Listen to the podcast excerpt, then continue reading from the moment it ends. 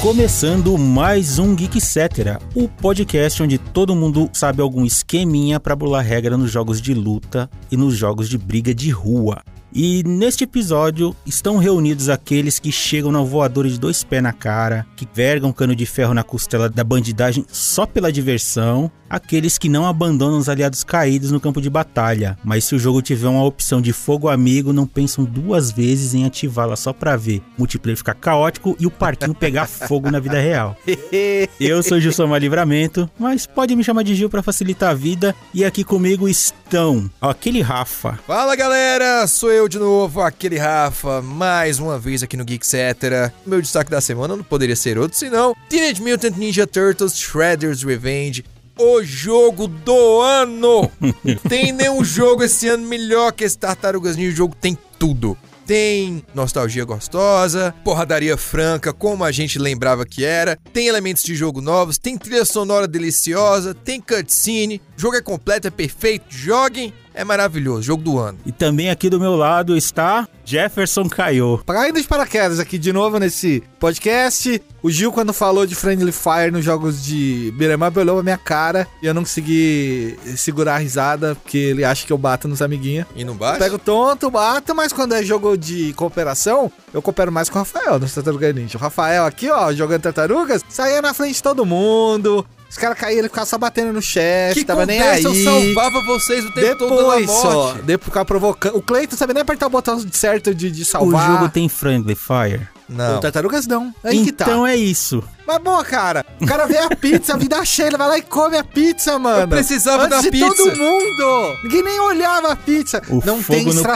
parquinho. jogo do Rafael. Não tem estratégia. Fiquei perturbado. Algum destaque dessa semana? Como ele disse, também tava jogando tartarugas, né? A gente tem um review lá no site. ah, DNF Duel chegando Ah. também, que é o joguinho de luta que vai fazer eu esquecer um pouquinho Street Fighter 6, pelo menos por um mês. Se não tiver mais um anúncio, a gente fica de novo no Street 6. Se ele vier pra teste no Brasil, aí acabou a vida, né? Você sabe. Certamente eles vão fazer aquele esquema de um boneco de tempos em Eu tempos. Espero que não, mas o Nakayama, o diretor, ele é muito fã da SNK e ele vibrava com os anúncios da SNK. Então. Que foram assim por um ano inteiro. E eu acho que ele vai fazer algo parecido, mas espero que não, de verdade. Espero que não dure um ano inteiro, pelo amor de Deus, né? Reza a lenda que o jogo sai no primeiro semestre, então, Então. eles vão ter que acelerar esse E processo. os aí. caras podem ficar nessa brincadeira de lançar boneco até lá. É, e boatos sugerem aí que o jogo tem 22 bonecos, então eles vão ter que lançar mais de um boneco por mês, é isso. Por último aqui na mesa, mas não menos importante, também temos Takeshi Oyama. Tudo bem? Bom dia, boa tarde, boa noite. Mais uma vez, vamos falar desses jogos de beat'em up, belt scroller, como você escolher chamar o jogo de porradinha.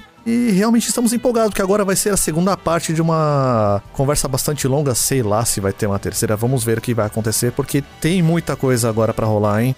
A gente tá gravando isso aqui depois da não E3. Alguma coisa pra observar assim de destaque que você achou interessante? Acho que duas coisinhas, talvez. A gente pode falar do que rolou da Xbox e Bethesda Showcase, que falaram sobre os próximos 12 meses de Xbox. Acho que vai ter muita coisa bacana. E algum Hideo Kojima, sei lá. É, o anúncio que ele vai anunciar alguma coisa no futuro. Mas já que a gente vai falar de coisas boas também, eu vou aproveitar que eu tava muito tenso, eu não sabia se o Jeff ia roubar essa, mas eu vou roubar dele agora. Street Fighter 6 rolou também agora uma live na Capcom TV japonesa, onde eles mostraram mais algumas coisas do Guile, só um dos melhores bonecos futuramente no jogo. Tá forte, viu? Que tá agora tem um Sonic Hurricane antiaéreo. Tem. E mostraram também que agora o jogo vai ter danos visíveis, né? Nos personagens, sim, né? mostrou lá o fim de batalha, o Gaio tava com a cara... Tinha sanguinho, né, caindo da, da Ah. Arranhão, têmpora, tinha sanguinho. arranhão. É Legal isso, Ah, né? legal. É um pouco estranho, porque se você parar pra pensar, na época do Street Fighter 2 era normal você ver o perdedor com a cara arrebentada, Sim. né? E agora vai mostrar só o vencedor, tipo, com as marcas da vitória, ó, sei lá, é uma coisa meio tipo, espera só pra você ver quem perdeu como vai tá. estar. É, se Então, for mas- perfect, o cara sai inteiro. Mas eu acho que meia vida pra baixo já começa a ter sujeira Era, na roupa. era isso que eu ia perguntar. É, Dependendo da quantidade de dano, por exemplo, o Perfect o cara sai inteiro. Sei lá, se ele perdeu metade da energia, ele sai com um pouco de dano. Não chegaram a comentar isso,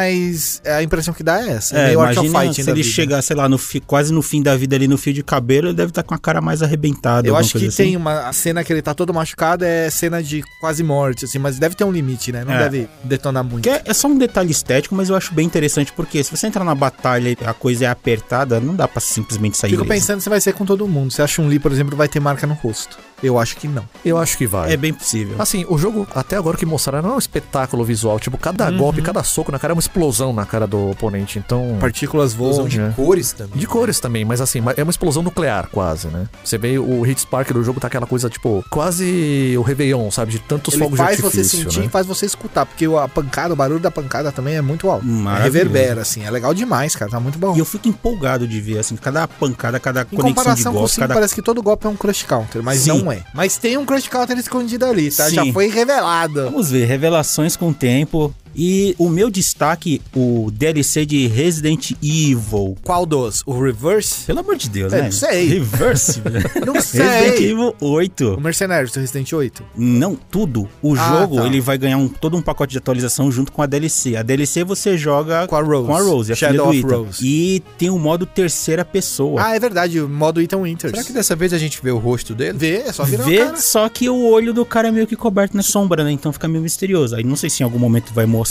de fato. E nessa DLC também vai ter mais do modo mercenários, que assim, eu achei interessante pelo complemento, mas não me apetece. Pra dar um porque- gameplay, né? Exato. E vai ter o reverse também, que assim, Você honestamente... não sabe como é o Reverse ainda. Já né? mostraram gameplay e tudo tal, mas assim... Parece uma continuação daquele do Mastermind lá? Ou... É muito mais mata-mata e a quem goste. E antes da gente avançar, todo tipo de informação que você quiser sobre videogames, cultura pop, filmes, séries, você encontra lá no site geekhere.com.br. E se quiser comprar coisas nerds, geek, bonecos, procura lá na loja.geekhere.com.br. E também temos o podcast parceiro Kitsune da Semana. O Leonardo Kitsune faz uma análise de coisas que ele gosta. Também a gente tem toda semana, agora, lives de segunda a sexta, lá na twitch.tv barra geekhere. Se você quiser falar com a gente diretamente, agora o podcast também tem um e-mail. É o geeksetera.geekhere.com.br. Você tem uma crítica, uma opinião, dúvida, com alguma correção, elogio, sugestão? Manda pra gente, a gente comenta aqui, certo? Vamos pro assunto.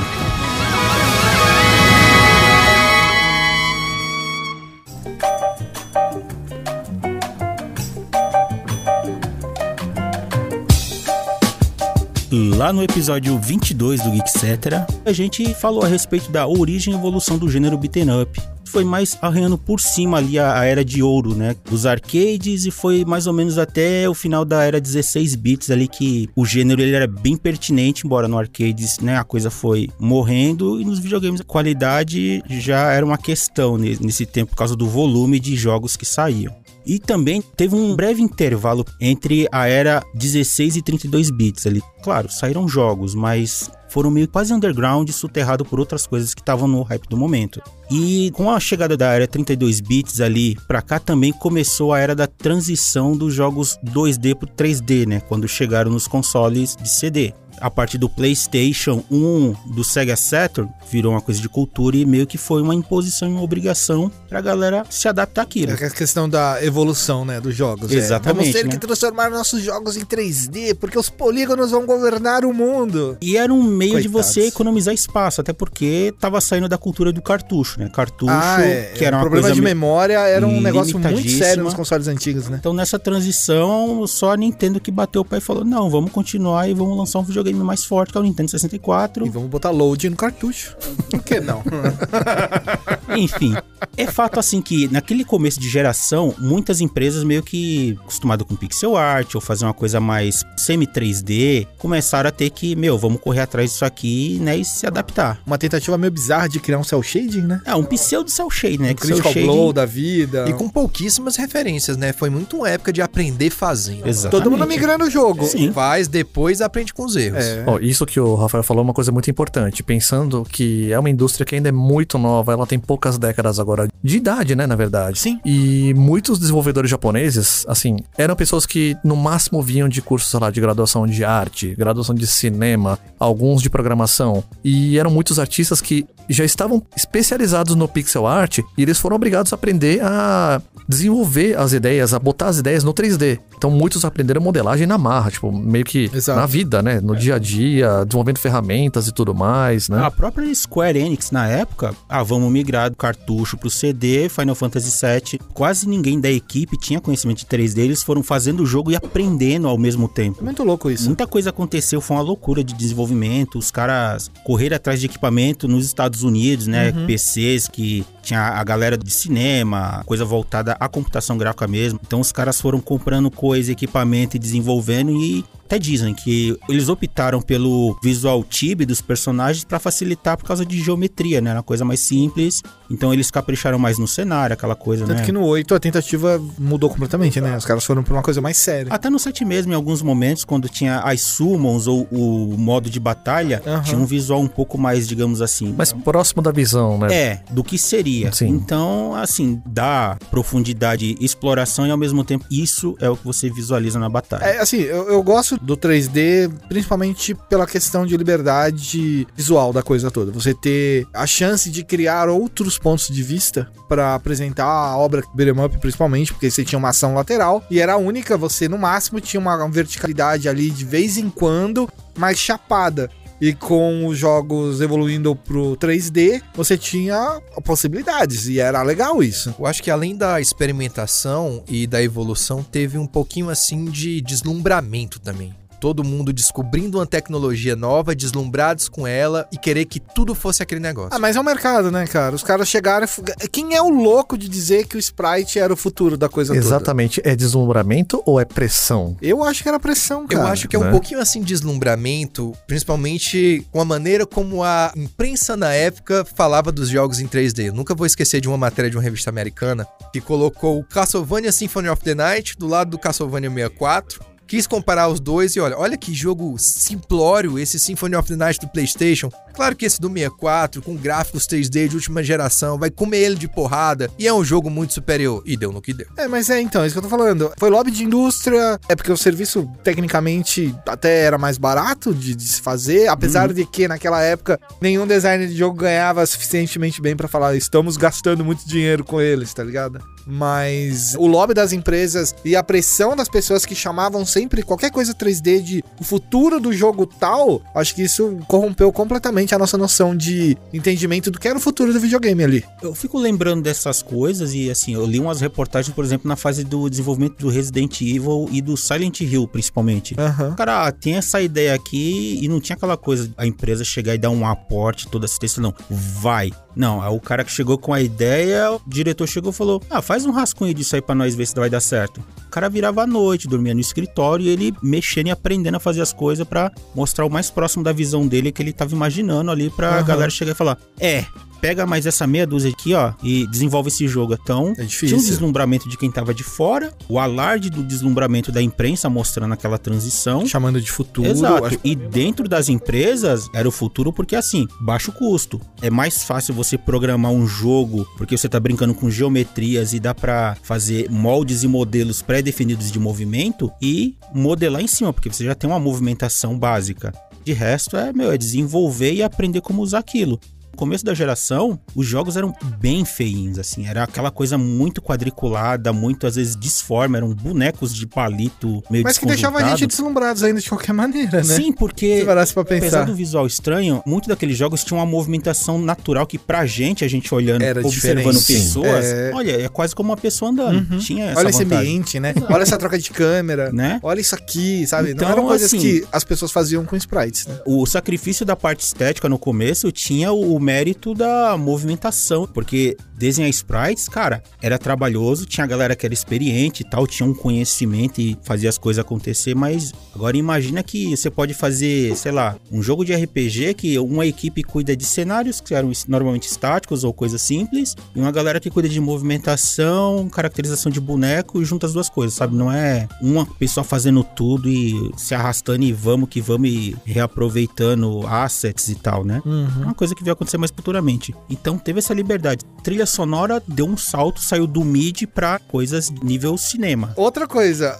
eu gosto de chiptune hoje. É bizarro também. isso. Como é que institui idiota no passado, velho? Eu acho que as gerações hoje, elas não vão se comprometer a esses erros que a- as pessoas do passado tiveram em relação a tecnologias, a mudanças de tecnologia, sabe? Sim, sim. Eu acho que hoje não vai ter mais isso porque tem muito resgate. E as coisas modernas hoje em dia, a galera tá investindo mais em falar isso aqui é moderno porque isso aqui tá em 4K, isso aqui tá em 8K, isso aqui tem um trilhão de cores, não sei. Eu acho que também é uma coisa geracional, por exemplo. Todo mundo aqui na mesa cresceu com videogame das antigas, então o visual pixel art, às vezes por mais feio que fosse, por exemplo, do Atari, você olhava aquela coisa e ficava deslumbrado porque você conseguia imaginar, sei lá, jogando o esconde-esconde, o River Ride. Você conseguia manipular o que estava acontecendo na tela. Não é Exatamente. televisão, Exato. é É, videogame, não, né? exatamente. Era que nem a- a exatamente. capinha dos cartuchos do Atari, bicho. Às vezes tem umas capinhas que era uma coisa mó bonita e você ia ver o jogo. Não, as capinhas do cartucho da Atari não dava. Então, né? palhaçada Aí isso você aí. ia ver o jogo, o que que isso tem a ver? Exatamente. Fui muito enganado por isso daí na época do Master System. Todos nós, É. todos nós. Tem essa, digamos assim, acomodação sensorial, né? Que é uma coisa que a gente cresceu, inspirou aquilo e a gente viveu essa transição. E a gente reclamava na época, a gente gostava É. da transição, mas depois a gente voltava atrás, sabe? Eu tinha um pavor de que meus jogos de luta todos virassem jogos 3D. Graças a Deus isso não aconteceu. O jogo 3D se tornou um gênero dentro Sim. do universo, então você tinha ali os jogos 2D, mas você tinha os jogos 3D pelo menos ali com Virtua Fighter e depois de Tekken 3, né? Porque Sim. é quando as coisas começaram a ficar realmente 3D ali pro lado do Tekken. Então eu fico feliz com isso e na época eu só tinha medo dessa evolução, entre aspas. Também tava nessa. E assim, de forma geral, nessa transição do 2D pro 3D, o que, que vocês curtiram e o que, que vocês odiaram, assim, do, do primeiro momento? Eu gostei das possibilidades, porque obviamente elas aumentavam, você tinha chance de criar coisas completamente diferentes, mas eu não gostava do que isso carregava junto. Por exemplo, tempo de espera pra carregar as paradas, é, sabe? o load. Tipo, o loading podia não incomodar ali a- a- quando a gente experimentava ele pela primeira vez, mas hoje não dá, cara. Hoje é é um simplesmente negócio que inaceitável. não dá, velho. Não dá. Pra mim, não dá. O primeiro jogo em 3D que eu joguei e que eu pensei, nossa, isso aqui é o futuro, o futuro é agora, SNK, foi aquele Street Fighter EX Plus Alpha Não, mas e beat 'em up?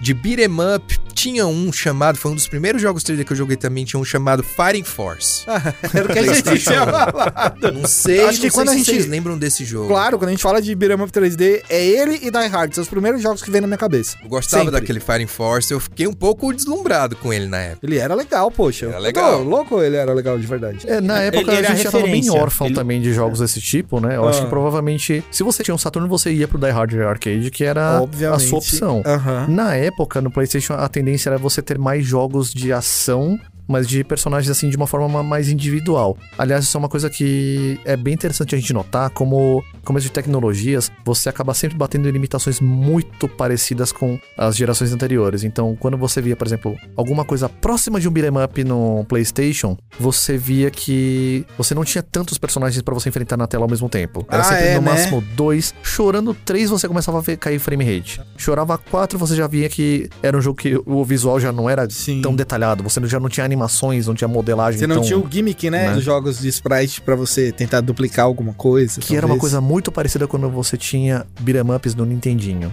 Você não conseguia colocar três bonecos na tela diferentes que você já Ah. começava Flickering, ter né? flicker, você tá começando a ter slowdown. Era a mesma coisa de você pegar, por exemplo, um Final Fight no Super Nintendo que você só tinha no máximo, sei lá, dois, três bonecos na tela. No arcade você tinha cinco, seis. Era aquela bagunça gostosa de você ver nos jogos, né?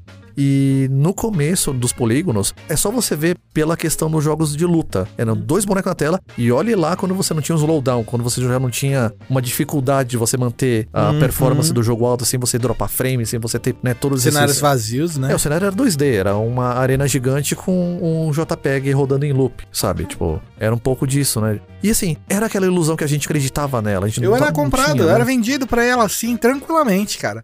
Aí tinha o Fight Force, né? Fighting Force. De um lado, com as coisas aparentando ser interessantes, e outra, você tinha o sonho, de certa maneira, realizado com uma ressurreição aí do Final Fight no Play 2. Aquele lá. A gente vai chegar lá, né, Ju? Pelo amor É, de Deus, vamos é. fazer o jogo pra lá. Era- Volta, pelo amor de Deus, que esse jogo deu.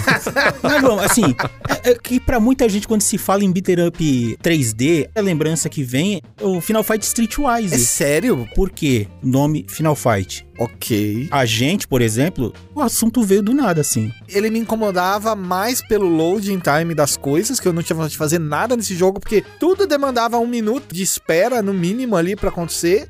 E eu confesso que eu não lembro direito do jogo. Eu sei que eu não gostei Eu, do eu jogo. lembro do jogo porque, assim, um nome do passado que eu conheço, que vai vir pro 3D, vamos ver como é que eles fazem. Uhum. Só que antes desse jogo, teve outros jogos, assim, que, de lembrança, eu ouso dizer que são muito superiores. Eu falo, por exemplo, além do próprio Fighting Force, que tinha um design legal, tudo e tal, mas eu lembro do Urban Fighters. Urban cara. Fight era legal. Urban Fight eu era lembro legal. dele. Era incrível, assim, era um negócio que eu falo, Final Fight tinha que ser isso pra cima. Sim. Porque ele consegue, assim, dadas as limitações da época, ele era um jogo relativamente bonito, tinha uma ambientação bacana, que lembrava muito o próprio Final Fight, tinha um combate tenso e denso, né? Era meio absurdo, assim, era até exagerado, mas era legal pra época. E assim, o jogo foi lançado ali pelo final de 99. Queria te fazer uma pergunta relacionada, mas não muito relacionada. Quanto você acha de Streetwise vai ter no World Tour do Street Fighter 6? Assim, se a Capcom for esperta, eu acho que ela vai tentar pegar as melhores Aham. coisas do Streetwise e jogar Foi o que eu ali. pensei também. Meio que como easter egg, ou apesar do jogo ser bem ruim, ele tinha uma ideia, uma proposta O interessante. conceito era bom, né? Eu, assim, eu particularmente eu gosto da trilha sonora, com ressalvas ali. Eu sempre gostei de trilha sonora de jogo, então quando a gente chegou pra essa era do CD, eu achei, tipo, maravilhoso ver músicas orquestradas, né? Que eu sempre acompanhei, por exemplo, músicas orquestradas que eram lançadas no Japão, né? Sei lá, um Uhum, Zelda fazia uma sim. trilha sonora orquestrada, o do Chrono Trigger, cara, é, Brink of Time, Castlevania também orquestrada é maravilhoso. Ô, mídia de CD, beleza, vamos ter uma trilha sonora desse nível, no mínimo. Não é bem isso, mas tá ali. É uma possibilidade. Então, o Streetwise, ele tinha um pouquinho dessa vibe de uma trilha sonora, uma qualidade bacana, tinha aquele clima urbano meio sujo tal. E o Street Fighter 6, por exemplo, pega essas coisas que foram falhas do passado, joga ali como uma easter egg. É, Eu acho que tem chance também. Street Fighter Streetwise. É, World Tour vai chamar. É, Ó, uma coisa que eu tenho a dizer sobre o Streetwise é assim: a gente sabe hoje que os devs do estúdio 8 que fizeram o jogo não era o jogo que eles queriam fazer no coração deles, né? Porque no Ok, final das contas, sim. eles tinham o projeto do Final Fight Seven Sons, que seria uma coisa muito mais próxima do que era o clássico, né? Uhum. Só que, de novo, era uma coisa da época, né? Você tinha aquele fenômeno do Def Jam, dessa coisa mais gangsta, dessa Que coisa mais também é urbana e tudo incrível, mais. é. E eles queriam dar essa visão, desde aquela época, uma visão mais ocidental para os jogos japoneses. Para essa imagem japonesa, né, da Capcom. No final das contas, ficou essa coisa meio Frankenstein, talvez, provavelmente era uma decisão mais de cima, mais marketing mesmo pra isso. Entendi. Assim, você vê que existem elementos que lembram Final Fight, mas no final das contas era uma pegada um pouco diferente, né? Era um jogo bem avulso mesmo. O que eu não me conformo ainda do Streetwise, já largando aqui a, a raiva, o Geek do Urban Fighter saiu ali, beleza, é uma produtora italiana que lançou o jogo na Europa, cara. Ele só veio pros Estados Unidos meio que alguns meses depois. E a Capcom lançou o Streetwise, que é pela equipe que, né, interna deles. Em 2005, os caras lançaram o Beatdown Fist of Vengeance, uma produtora chamada Cavia e publicado pela Capcom. E esse jogo é superior ao Streetwise. O jogo é muito legal.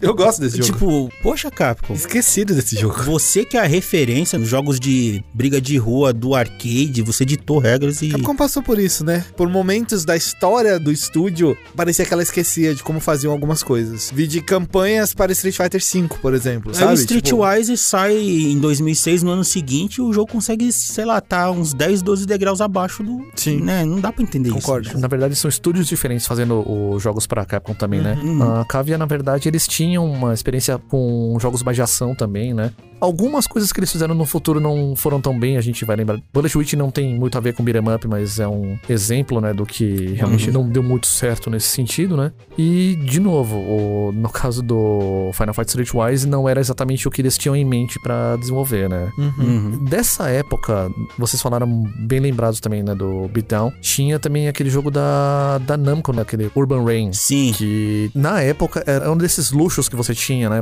Você tinha um console que uma geração antes tinha a possibilidade de você fazer um jogo de beat'em up com quatro jogadores, que era o Nintendo 64, e você não tinha, sei lá, capacidade potencial técnico pra conseguir colocar esses quatro personagens, mais, sei lá, quatro personagens, oito bonecos na tela com um ambiente 3D, né? E o Urban Rain, você conseguia desbloquear muito conteúdo nele. E, inclusive, uma das coisas que você desbloqueava era um modo pra você jogar com quatro pessoas com o multitap. Ah, mais isso do é que legal, você jogar o multitap. Winning Eleven, você Sim. poderia jogar um beat'em up. E se você ainda não estivesse satisfeito, ainda conseguia destravar o Paul Phoenix e o Marshall Law, né? Ter Ah, que ir é? Não nele. sabia disso. Os special guests ali que dava aquele charme, né? Como era o nome daquele de Sega Saturn, que era meio de luta? Die Hard? É, o Die Hard Arcade é Não, o não, não. mais próximo. Que era, parecia um jogo de luta de arena. Mas eu acho que ele era beat'em up. Tinha a menina do, da tonfa, assim, ou o cara da tonfa, sei lá. Ah, Olha, a cara da tonfa que você tinha no Saturn era o Last Bronx, né, que era jogo Last de luta. Bronx. Não, Mas era ele, jogo de luta total. ele é um era 2D? Eu não lembro dele Não, ser não, 2D. ele era jogo de era luta. 3D. Ele era... Eu achava que ele era mais puxado pro beat'em up. Ele era Mas uma sim. versão meio, sei lá. Meio ver- arena. Meio. O, o Rival Schools do Saturn, sei lá. é, falando de uma forma bem grosseira. Ele navegava em- no ambiente, né? Ele, você podia andar, Sim, sim, correr. É, então, confundi. Então. Era o Last Bronx mesmo. Tava tentando lembrar.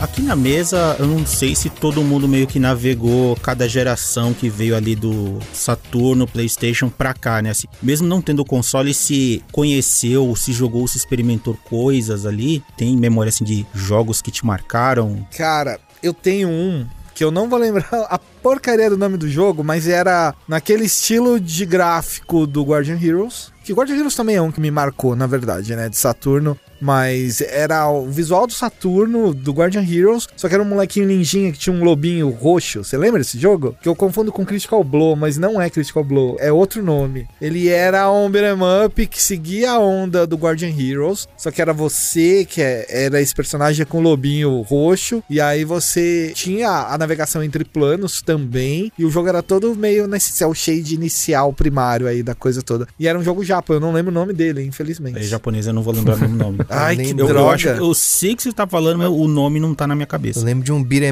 up do começo da vida do PlayStation 1, que também só saiu no Japão, e ele é um beat'em up pra um jogador só. E é isso que é esquisito. O nome do jogo é Lucifer's Ring. Ah, Não eu sei joguei se vocês também. Ah, Já jogaram. Joguei. Durante muito tempo eu achei que eu era a única pessoa do mundo que tinha jogado esse jogo, porque eu perguntava e ninguém sabia qual É era. que ele já começa a entrar naquela fase do gênero que ele começa a se desdobrar num subgênero, né? Que assim, o beat'em up ele é um subgênero dos jogos de ação, que se tornou um Sim, gênero. sim. E esse é, Lucifer Ring, ele era mais um hack and slash. É um beat'em up, mas ele é um hack and slash porque você usava a arma o tempo inteiro, não a espada, Uhum. que se aplicava poder elemental. Era uma coisa mais de fantasia, mas era legal pra caramba. Se eu não me engano, era, acho que era da Monkey Paw alguma coisa. E eu lembro disso porque, no embalo, eu joguei o Crisis Beat, que também é dessa mesma produtora. E esse Crisis Beat foi lançado em 98 também, assim, é é diferença de meses. Eu me diverti tanto com esses Crisis Beat que eu meio que comecei a ir atrás de coisa, sabe, daquela produtora. É assim, época de PlayStation 1, Brasil, pirataria. Até na barraquinha começava né, a ver aquele catálogo de coisas e tinha um, uns jogos em japonês que eu nem sabia o nome, mas a capinha e o cara botava umas fotos pra identificar. E o Crisis Beat eu, eu peguei nessa, né? Eu falei, ah, Uhum. parece legal.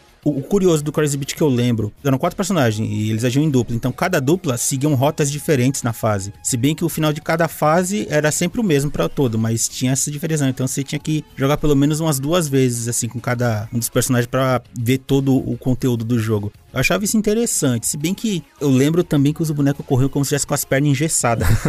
era muito bizarro. Yes. É, sabe? Tipo, quando você tá com as duas pernas engessadas, você tá tentando andar equilibrando assim, você começa a correr desesperado. Era posso, muito bizarro. posso falar que eu dei uma pesquisa rapidinha aqui, eu lembro o nome Manda, do jogo? manda, chama manda. Panzer Bandit. Ué, que. Olha aqui, ó. Ah, não, mas eu tô olhando. Olha lá, eu ele tô tá olhando, ele eu tô tá no visual lembrando a minha aqui. referência. Não, mas é, é aí que tá. O lobinho. Esse E é, lobinho, ele- pra mim, meio isso aí, ninja. isso aí é meio azul, não é roxo, não, cara. É, eu não lembrava a cor direito. Minha TV podia estar ruim. Mas ele era meio ninjinha que tinha um Ó, lobinho. pra quem tá ouvindo aqui, na época existia um tal de NTSC, que era o padrão de cor, e de repente Ah, Pode a sua televisão era padrão pau M e Cara, mas realmente- ele, é ele me lembrava. Ele, eu tenho muita referência desse jogo, porque um personagem principal usava um troço na cabeça que posteriormente Soul Bad Guy também usaria, que é uma testeira doida lá, Hum. um Itaia T maluco de Narutinho, mas isso marcou demais. Esse jogo era muito legal. Ele era, pra quem não tinha o Saturno pra jogar Guardian Heroes, jogava ele, Panzer Bandit. E era perfeito, era incrível. Um outro jogo também que eu descobri depois que tem anime essas coisas, é um jogo japonês. Alguém já jogou, ouviu falar de um jogo chamado Gear Senshi Dendo? Opa, cara, esse jogo, Desconheço, cara. esse De jogo é 2001, Gear incrível. Sense ou Gear Fighter Dendô também, né? Esse jogo é dependendo, né? muito Então, legal, é, foi mano. produzido pela Natsumi e publicado pela Bandai. Cara, a Natsumi tem muita coisa boa. Que os caras A estão Natsumi trazendo de serious volta fan. a preços absurdos no PlayStation 4. Mas a Natsumi não foi a que fez o Ninja Warriors também? Ninja Warriors, na verdade, né? Incrível! Esse jogo ele foi um engodo pra mim, porque tinha robô gigante, era um legal. Calma, que a jogabilidade dele era toda 2D, show, adorava, era bem é fluida. Exato. E os bonecos eram todos 3D, então você ia com um robô gigante ali pela cidade derrubando um bicho na porrada, e só que você tinha uma barra de energia, então cada bicho que você derrubava, você pegava umas pilhas gigantes, uma bateria pra poder carregar aquilo, Sim. senão o seu robô parava. E quando chegava no chefe, ele virava um jogo de luta totalmente 3D, assim, com arena 3D. Aham. Isso me pegou porque eu pensei, pô, eu achei que o beaten up ele ia ser assim. Sim. Porque o combate é legal na, na hora do boss. Aham. Na mecânica de jogo também era muito legal. Só que toda hora era forçado a avançar, matar o inimigo o mais rápido que podia e ser preciso, porque senão você ia gastar energia à toa. Ficava meio perturbado com aquilo, cara. Cara, eu, eu não sei se o pessoal lembra disso, mas é uma coisa que me marcou muito em termos de beat'em up pra essa geração 32 bits. Quando o beat'em up não era um título completo, ele era um minigame, um modo separado de um outro jogo, Tekken Force, no Tekken 3. Poxa vida, Sim. Tekken Force é tão bom. Quer Cara, isso dizer, era bacana, o hein? Tekken Force do Tekken 5 é Não, o melhor. Tekken 5, ele tem o Devil Within, que você joga só com o Jin, Uhum. e ele tem comandos completamente diferentes. Ele é um outro jogo, Qual que uma era outra aquele engine que separada. você escolhia? É o último, o último Tekken Force bom. Não, o último Tekken Force foi o único Tekken Force, talvez, que era o do 3, que você É. conseguia colocar o elenco todo. Não, mas o, no 3 já tinha o Lars. O Lars é do 6. É, então, mas tinha um Tekken Force no 6, não tinha? Não, era o cenário camping, que era um É. outro modo, que era um modo de mais aventura. Ah, Tá. O Tekken Force era um modo muito mais raiz mesmo. Você tinha aquele Entendi. scroll lateral. Inclusive, acho que a própria Namco na época conseguiu implementar esse jogo, esse modo de beat'em up, porque o próprio Tekken já tinha desenvolvido a sua mecânica de esquiva. Então você via essa movimentação Aham. muito próxima, você conseguia traduzir Entendi, entendi, o entendi. seu conhecimento do Tekken, do jogo de luta pro Tekken Force. Que tava acabando de se formar, né, também, com as esquivas laterais. Porque E, cara, não tinha é assim, Não antes. tinha, não tinha. Palmas pra Namco que ela fez milagre, cara. Ela conseguiu jogar o Tekken 3 no PlayStation 1, sendo superior ao do arcade e implementar um monte de coisas inéditas como esse Tekken Force, esse personagens merece todas as extras, palmas, cara. Tekken Ball. modos de jogo, cara, era surreal a quantidade de coisa e a qualidade visual não caía. É verdade, Era um é verdade. capricho. E mais do que surpreendente. nunca, você. Assim como era a tradição nos jogos de beat'em up, você tinha que pegar coisas do chão. É. Coisa mais legal você chegar perto do, do frango e via um narrador que falava tá, aquela mesma voz do Jin Kazama. Fala, chicken. Eu não lembrava. Eu não lembrava disso. Nossa. Mas o, o- na minha memória, uma lembrança mais próxima que eu tenho é realmente desse outro modo que era o Tekken 6. Que eu jogava com o Lars e era uma campanha maravilhosa. Tipo, você jogava, batia nos inimigos com comandos de golpes do Tekken. Uhum, Cara, era insano de bom. Eu tive a fase Dreamcast. Eu nunca tive um Dreamcast, mas eu É, eu consegui também experimentar. Joguei muito Dynamite Cop, embora eu nunca tenha Dynamite terminado. Cop. E o Berserk Guts Rage. Guts Rage, que já é mais um hack and É, slash. no É, Dreamcast indo pro isso era hack and mais slash, né? bonito. Sim. Mas ele era igual ao jogo do Play 2? Não, né? Era outro. Era outro jogo. Ah, tá. Mas é que ele tinha um visual mais bonito, aquela coisa mais próxima de PC, né? lembram Com o do- gráfico mais chapado. Do Gekido. Lembra do Gekido? Saiu um bagulho novo dele, inclusive. Tipo, eu não sei se é um remake. Gekido eu achava estranho. Parecia que ele era um jogo americano tentando ser um jogo japonês. Mas ele era um jogo japa mesmo, mas ele Sim. era exatamente isso mesmo. Ele era estranho. Ele tinha uma capa linda. É. Aí você ia jogar, o jogo era poligonal. Estranho eu queria morrer. Eu queria morrer quando eu pegava essas coisas, mano. Uma coisa que eu achei interessante agora que o Gil levantou essa bola. No final das contas, durante essa fase dos 32 bits pra PlayStation pra PlayStation 2, do PlayStation pro Dreamcast pro PlayStation 2 e tal, você tinha muito essa ascensão realmente do hack and slash. Acho que o- era o mais próximo que você tinha de você ter você contra uma horda de oponentes pra você enfrentar, pra você ter o, o progresso no jogo, você ter, passar para as próximas fases, né, no caso. Pra vocês, vocês veem esse lado do hack and slash como sendo mais um braço que se abriu em relação ao beat'em up? Eu acho que sim, ele é, um- é uma derivação, porque Billion Ups a gente sempre teve ali quando começou nos arcades, era aquela coisa tipo, bota a ficha, não precisa ter um motivo pra você dar porrada, você Uhum. só tem que chegar no final e beleza. Matar o boss. Com o tempo, né, foram saindo muitos beaten ups, a galera foi vendo, ó, a gente precisa dar um diferencial aqui pra não ficar Mas tudo igual, quando né? tinha historinha era legal. Final Então, Fight exato. e Streets of Rage se diferenciavam por causa Sim. disso, né? Eu pego aqueles Ninja Gaiden Sigma e eu penso, pô, se eu botar isso aqui em 2D,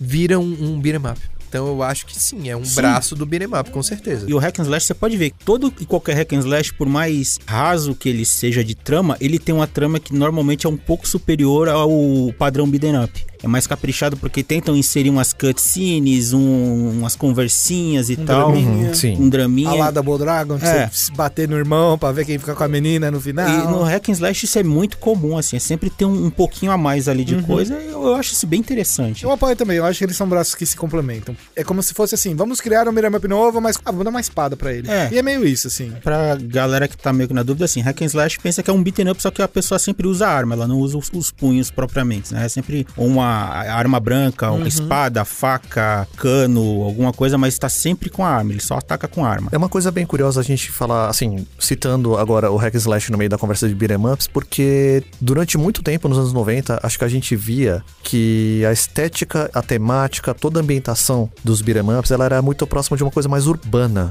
É, Você tinha muito essa coisa de Salvo você tá estar... algumas super raras exceções, mas eu concordo. O ambiente é- era o policial que vai enfrentar os bandidos na rua na base da porrada. Era essa coisa de você ter um personagem Opção, lutador que vai com os próprios punhos defender Uhum. fazer alguém, justiça. salvar alguém, fazer justiça. E você tinha talvez um pouco mais disso na época dos arcades, na época dos 16 bits mesmo, né? Uhum. E o hack and slash acabou resgatando um pouco disso, né? Você já tinha um pouco mais de elementos de fantasia, É, isso você que já eu ia tinha falar, um é. setup um pouco mais livre, né, dessa coisa contemporânea, né? o hack and no slash caso. mais popular, eu ouso dizer aí, o Devil May Cry da vida, ele sendo contratado pra im- impedir a invasão de demônios no nosso mundo, basicamente. Então, essa coisa do over the top que eu acho que é legal, É. né? Volto alguns anos antes de Devil May Cry pra citar aqui nessa mesa Rising Zen, The Samurai Gunman. Sim, joguei muito. Ah, eu não nunca lembro joguei Era desses, bizarramente cara. incrível. Você é um samurai no Velho Oeste enfrentando o cara com um revólver, só que você tá com espada. Enfrentando ninjas. É, Genial. era incrível. Tem a É, cara de jogo da Devolver. Divertidíssimo. A Nossa. Devolver publicaria esse jogo se ele fosse Fácil, lançado hoje em certeza. dia. Porque ele era um jogo meio assim, essa Aham. alma meio thumbsoft, meio. det- Sabe aquele jogo da- daquela série Budget, Simple Sim. Metal 2000 Wolf Series? Tale. Sim. Exatamente. Ele tinha essa pegada, essa coisa Só meio. faltava o B. samurai ser presidente de algum lugar. é isso, meu Pô, amigo. É isso. maravilhoso, gente. É maravilhoso. Vocês lembram do Tenchu? Vocês Sim. acham que aquilo é um hack and slash ou é mais um jogo de Eu exploração? acho que o Tenchu ele tem mais a ver com a parte stealth. Ele vem do mesmo molde do Metal Gear Solid. Só outra temática. O lance que é uma coisa que a Ubisoft faz muito hoje, né? Ela lança um jogo com várias mecânicas, aí tem uma mecânica que sobressai, por exemplo, no Assassin's Creed, a mecânica de barco. De repente, ah, vamos pegar isso aqui e fazer um jogo? Né? E nessa época, assim, do mais antigo, ah, beat'em up, como é que a gente vai fazer um beat'em up diferente? Ah, bota uma arma nele, só ataca com arma, tá? Um hack and slash, deixa mais frenético, capricha na trama. Dá uma liberdade um É. pouquinho maior, talvez, porque eu acho que, assim, vai da criatividade de cada um que tá jogando, mas você tem ali uma liberdade de criar coisas, principalmente nos jogos antigos que você usava o hitstun dos inimigos pra criar seus próprios combos, sim. porque era o que funcionava, né? Assim, uma coisa que era curioso quando essa fase 3D começou, principalmente no PlayStation, né, que a Sony pra ter produtores falou: "Meu, ó, o CD é barato, você paga centavos aqui, faz o jogo que você quiser que a gente lança. Não importa a qualidade, só faz". Foi uma fase muito experimental pra muita gente. Então,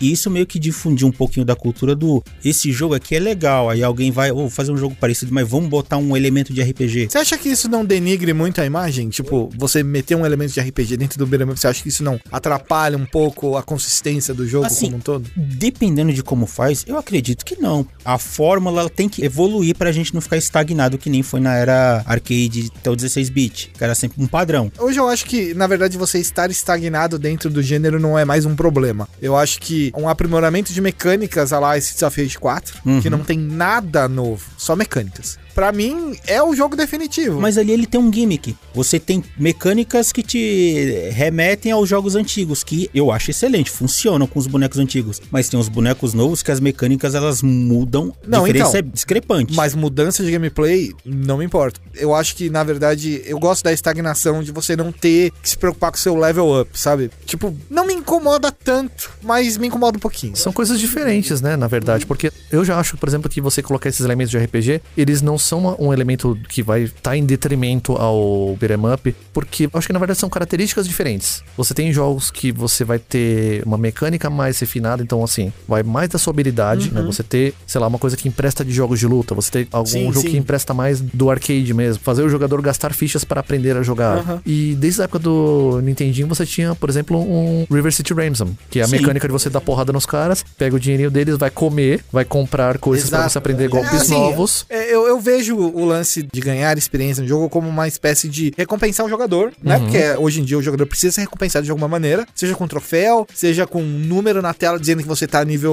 349. Então, porque você jogou bastante, todo mundo quer Sim, ver, sim. ó, porque a pontuação só não é mais suficiente, eu acho, pra provar isso, né? Eu entendo, eu entendo. Dependendo da proposta do jogo, por exemplo, se a gente pega um jogo frenético e de repente você quebra ele pra botar um momento de pausa pra RPG, pra você fazer status e Aham. ajeitar isso, comprar aquilo. Criar builds, É, né? então, eu entendo, assim, você quebrou meu ritmo, meu segmento Aham. pra eu fazer uma coisa pra depois eu tentar voltar. Agora, se for uma coisa que é pensado desde o começo, River City Girls, por exemplo, ele foi Certo. pensado nisso. Ele tem o beat'em up, mas ele tem a proposta de exploração e de coisas que você interage, porque memórias do River City Ransom. Sim. Isso já tá ali difundido, então é Do uma coisa que você Dragon vai Neon aceitar. também, né? Foi o precursor do River City Girls, Que, né? aliás, é um Sim. jogaço. Eu amo também, gosto O muito. próprio God Hand ali, ele tem uns negócios de level up que. Só que a mecânica dele ali, ele sim, ele é um jogo de ação tão intensa, assim, um beat'em up tão frenético, ele tá fora da convenção. Porque ali, Aham. ou você pega a mecânica e se adapta ela pra bater nos inimigos e não dá chance, porque se você tentar pensar de uma maneira muito devagar, ou mais tradicional como era, cara, você não tem chance com os inimigos. Os caras te colam ali, te. God Hand é excepcional, né, cara? Acho É um que God- jogo incompreendido. God Hand, você precisa aprender a, a encaixar os golpes pra criar sua própria sequência, cara. Mas aí Como que tá. assim? Me fala um jogo beat'em up, de qual- qualquer jogo de qualquer gênero, que você vai ter corrida de chihuahua. É, não. um jogo incompreendido. Precisa ser mais apreciado por Ou gerações futuras, né? Sair na porrada com dois dançarinos de para-para. Ah, é, né? Tem isso também. Cara, God Hand é incrível. Enfrentar um Super Sentai como chefe de fase. Pois é, E tirar eu sarro passava, deles eu também. passava horas criando uma sequência de golpes que eu queria começar com soco fraco, terminar com a bicuda giratória. Queria encaixar aquele meio, mas eu queria bater bastante. Então eu tinha que ali calcular, sei lá, três soco fraco, um soco médio. O que eu sabe? acho legal do God amava Hand é isso, que cara. as finalizações me lembravam muito aquelas finalizações de golpes do Battletoads. Assim, o jogo, tudo bem, tem seus problemas, mas aquelas finalizações exageradas, tipo, ah, deu sequência, o cara termina num chute. O cara cria uma botina gigante cheia de prego, Aham. um socão, Eu, eu, eu um acho, incha. se o God Hand voltasse nos dias de hoje, um remake, não um remaster. Tinha que ser um remake. É, e colocasse hoje a quantidade de criações de combo que ia ter tutorial pra fazer o combo mais legal, combo hit kill, ia ter tanta coisa, cara. Vou mais além. God Hand hoje em dia seria a antítese do Dark Souls, da série Souls de uma forma geral, porque é um Concordo. jogo que pune você por você ficar rolando pro lado, esquivando pro lado. É. Sim. Você vai esquivar sem sair do lugar. Que é só o Sway, né? É só Uhum. pra você escapar do golpe. É, ele é um jogo que você tem que atacar antes do inimigo agir. Se o inimigo agir, você tem que correr, se distanciar pra depois quebrar o ritmo do inimigo. Cara, É esse podia voltar de qualquer maneira. Infelizmente ele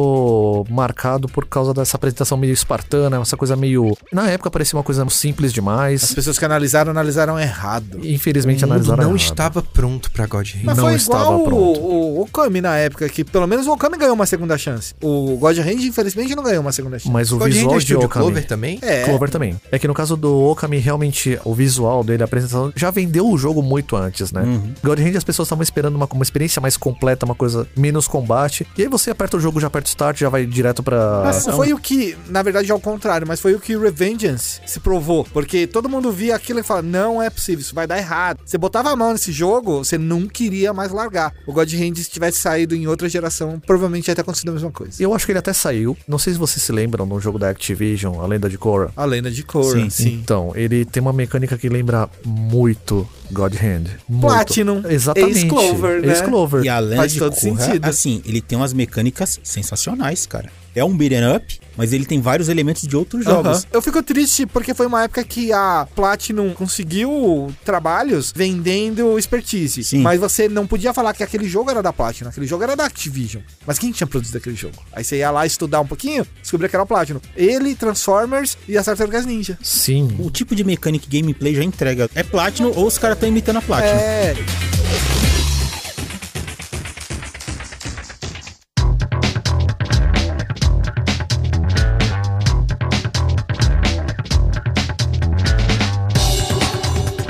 Teve um jogo que eu fiquei muito pistola. Qual? Assim, Eita, que me nós. decepcionou. Ele me vendeu uma coisa e entregou outra.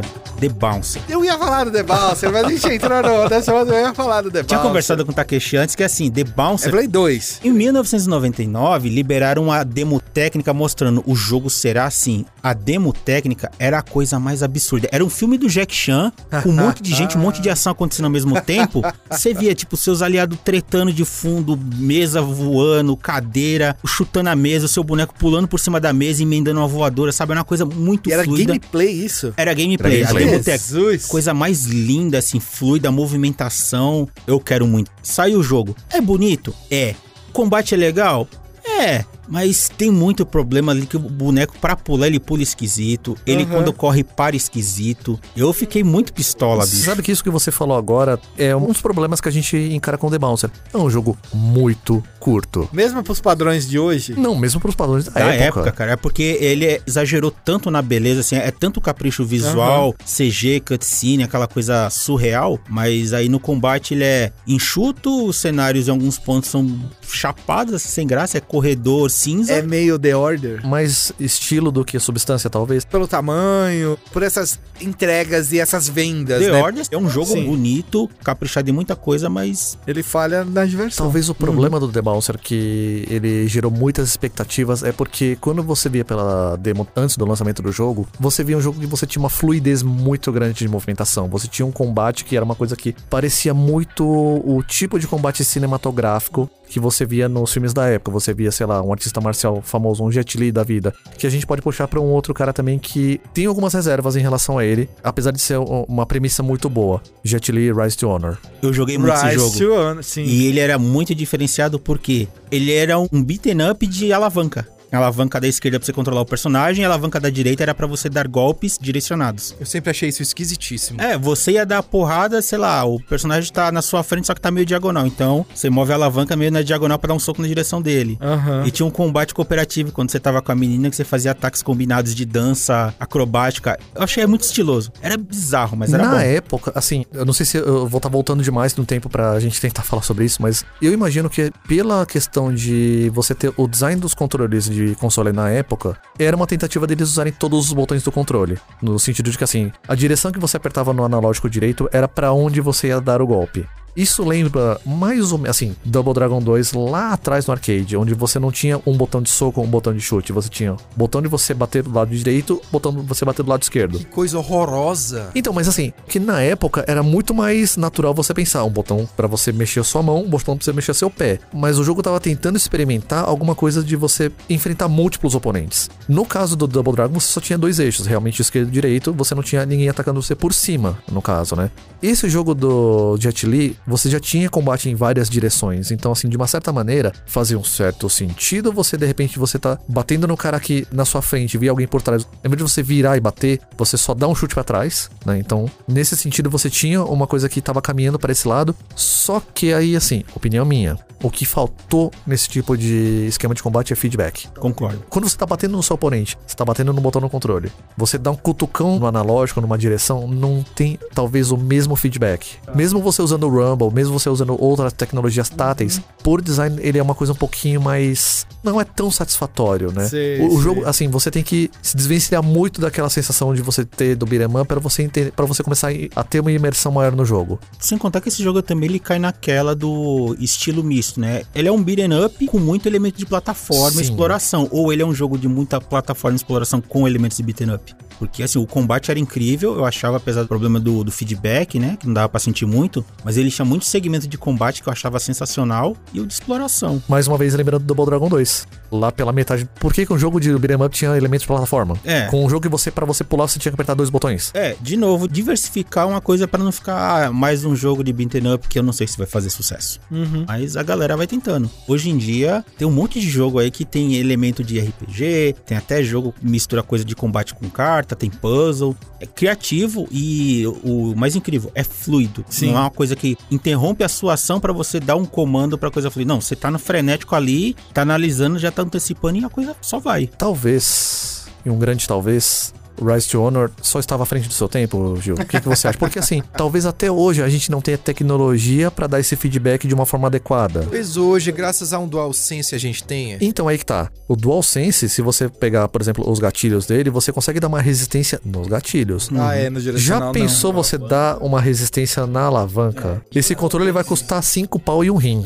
Hoje em dia, talvez, num controle que ele tem isso, é, quem sabe. No final das contas, assim, a gente parece que tá malhando muito o Rise of Honor, mas ele é um jogo que, volto a falar, tava à frente do seu tempo no Muito. sentido de você tentar pensar num sistema de combate pra múltiplos oponentes que você desafia o seu jogador a se aclimatar nessa ambientação mais hostil. A tendência hoje é de você simplificar, naquela época não, você dar mais liberdade, de você dar mais recursos, né, de uma forma diferente, né? É, numa pegada reversa aí, talvez, principalmente focando a cooperação entre os jogadores, eu gostava do beat'em up do Shaolin Monks. Mortal Kombat Shaolin Monks também, né? exato. Sim, sim. Achava legal que o jogo te recompensava por jogar com alguém. Uhum. Porque você tinha acesso a muito mais coisa. E o que eu achava legal também é que ele trazia muito do todos os elementos da parte jogo de luta dele e jogava ali. Então você dava combo, atacava os inimigos como se fosse um beat'em up normal e podia finalizar. botão.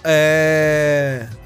Eu considero o Mortal Kombat Shaolin Monks o beat'em up 3D definitivo. Até hoje não fizeram nada melhor. Na minha opinião, claro. Ah, tá controversa, mas tudo bem, eu, eu respeito sua opinião, mas uma coisa que o Shaolin Monks já fez melhor do que Mortal Kombat Mythology Sub-Zero é Nossa, você esse não, não dá, mano. ter um botão de virar.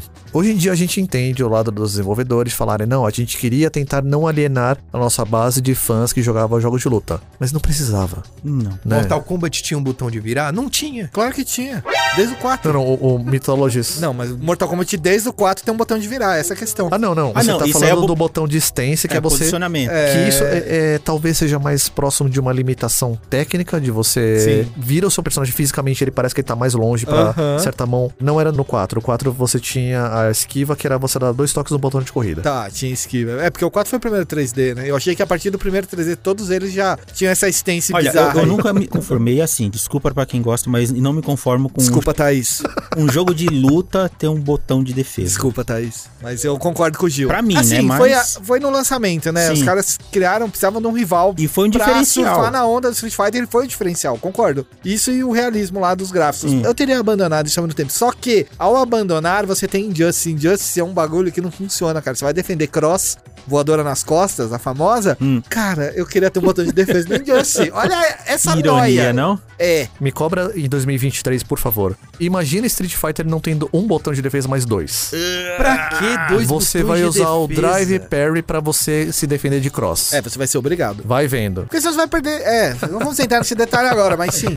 Sabe que Gran Blue Fantasy tem botão de defesa, né? Tem, né? Só que ele não te cobre todas as bases. Você não é coberto de mix-up se você segurar o botão de defesa. Isso, pelo menos, é honesto, pelo amor de Deus. Você ficar ambíguo, segurar o botão ali, meu, pô, que tristeza isso aí. Falar em botão de virar e jogos de luta, eu me lembrei de Guilty Gear Isca, que era um Guilty Gear de arcade. Era o Smash do Guilty Gear. Era o Smash do Guilty Gear, Exatamente, quatro o players. botão de virar. Você pulava em cima do boneco, apertava o botão pro boneco virar. Era horroroso. Era isso e pra trocar de plano. Sério, o Smash do Horroroso. Guilty Gear era um jogo de luta? Cara, pior que era.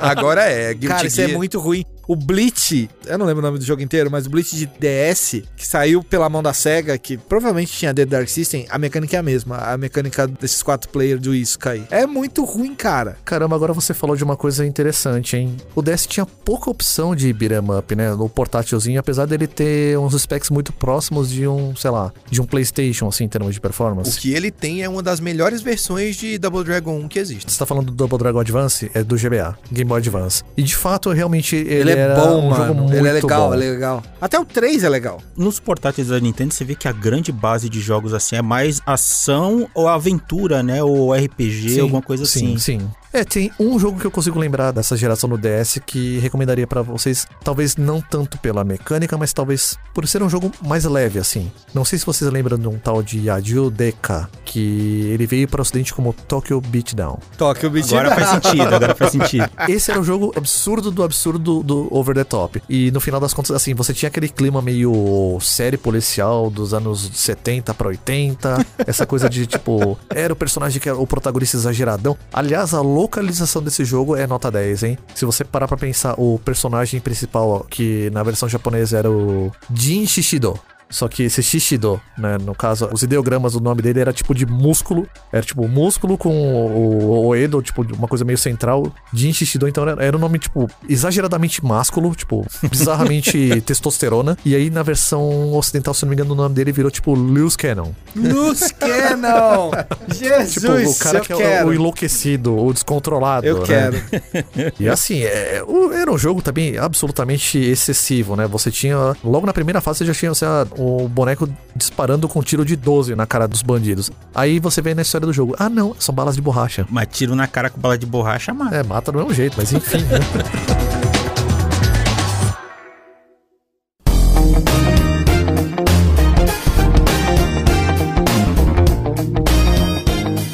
Os jogos do Batman, parte do Arkham Asylum, ali ele meio que estabeleceu uma base de combate, meio que se tornou ideal e essa coisa veio se propagando desde então em tudo que é jogo. Assim, vocês consideram Batman Arkham Asylum um beat'em up com elementos de exploração ou Eu ele não sei se ele entraria, mas definitivamente você bate bastante no jogo, né? Eu acho que nessa pegada, talvez, o Sleeping Dog seja mais beat'em up do que o Batman. Você enfrenta um porrilhão de inimigos, só que você tem um monte de combinações e combos e coisas cadenciadas. Rítmicas, né? Então, assim, você falhou, quebrou o combo, quebrou o fluxo. É, mas é, você tem coisa ritmo, mas assim, só de manter o string, não de É. criar combinações, porque você não cria muita combinação. Você acelera o encerramento do combo só, mas você não cria nada. É. O Sleeping Dogs você cria mais. Sim, em Sleeping Dogs você usa muita coisa, você usa o cenário. O Sleeping Dogs eu acho uma boa evolução da própria mecânica que o Batman introduziu aí, que é a mecânica É. de esquiva, prevenção de ataque, mas adicionou aí golpes especiais, você pode Uhum. dar golpes variados no meio do caminho, usar o cenário, coisa que agora o Sifu faz com maestria. Sim, se Sim, for, sim. que jogo incrível. Eu acho que se a gente tiver que considerar o Batman, a série Arkham, como talvez uma dissidência do Beat'em Up,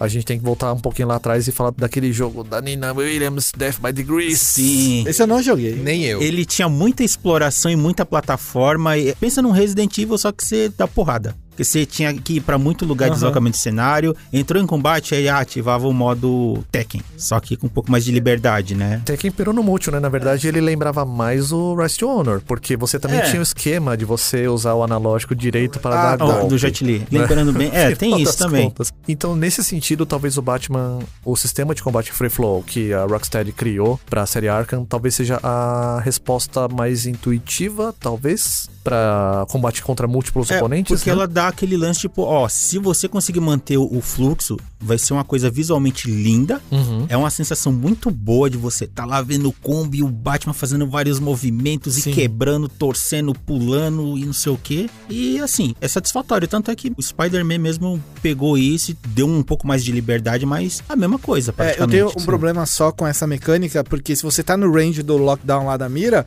você é teleportado pro próximo pro É, inimigo, é. mas isso é muito feio. É estranho. O Batman, ele deslizava um espaço de 3 metros dentro do jogo, tá ligado? e o Ela saiu Homem-Aranha... voando igual Superman. É, e o assim. Homem-Aranha eu entendo até que o Homem-Aranha consegue dar um pulinho, pá, mas é, eu achava feio demais isso aí, mano. Acho que um um jogo que ele conseguiu entregar essa coisa do beating up ou um hack and slash foi aquele jogo lá do Wolverine Origins, que ele é incrível. Apesar do nome parecido com o filme, ele não tem nada a ver com o filme. É, ele é metade filme, metade original, né? Que é, É, tipo sim. 20 fases, sei lá, eu sei que é longuinho o jogo. Eu sei que era incrível. Eu gostava que, desse meu, jogo. A jogabilidade é fantástica, assim, é é fluida, é caótica. O Wolverine apanha, então aí ele vai perdendo um pedaço do corpo. Então você vê os adamante na cara, no É, e peito. se você ficar paradinho, você É. vê os buracos da- de bala se fechando. regenerando, É, é, é, a roupa rasgando. é interessante, é interessante. É Então- uma cena que você já cai na com a cabeça de sentinela gigante do céu, cara. é interessantíssimo aquele jogo. Eu, eu- eu curti. Acho que foi um jogo de super-herói assim que ainda tinha aquele viés, tipo, ô, vamos pegar esse filme e fazer uma coisa parecida, mas não seguir tanto. É o mesmo caminho que o Capitão América da SEGA passou.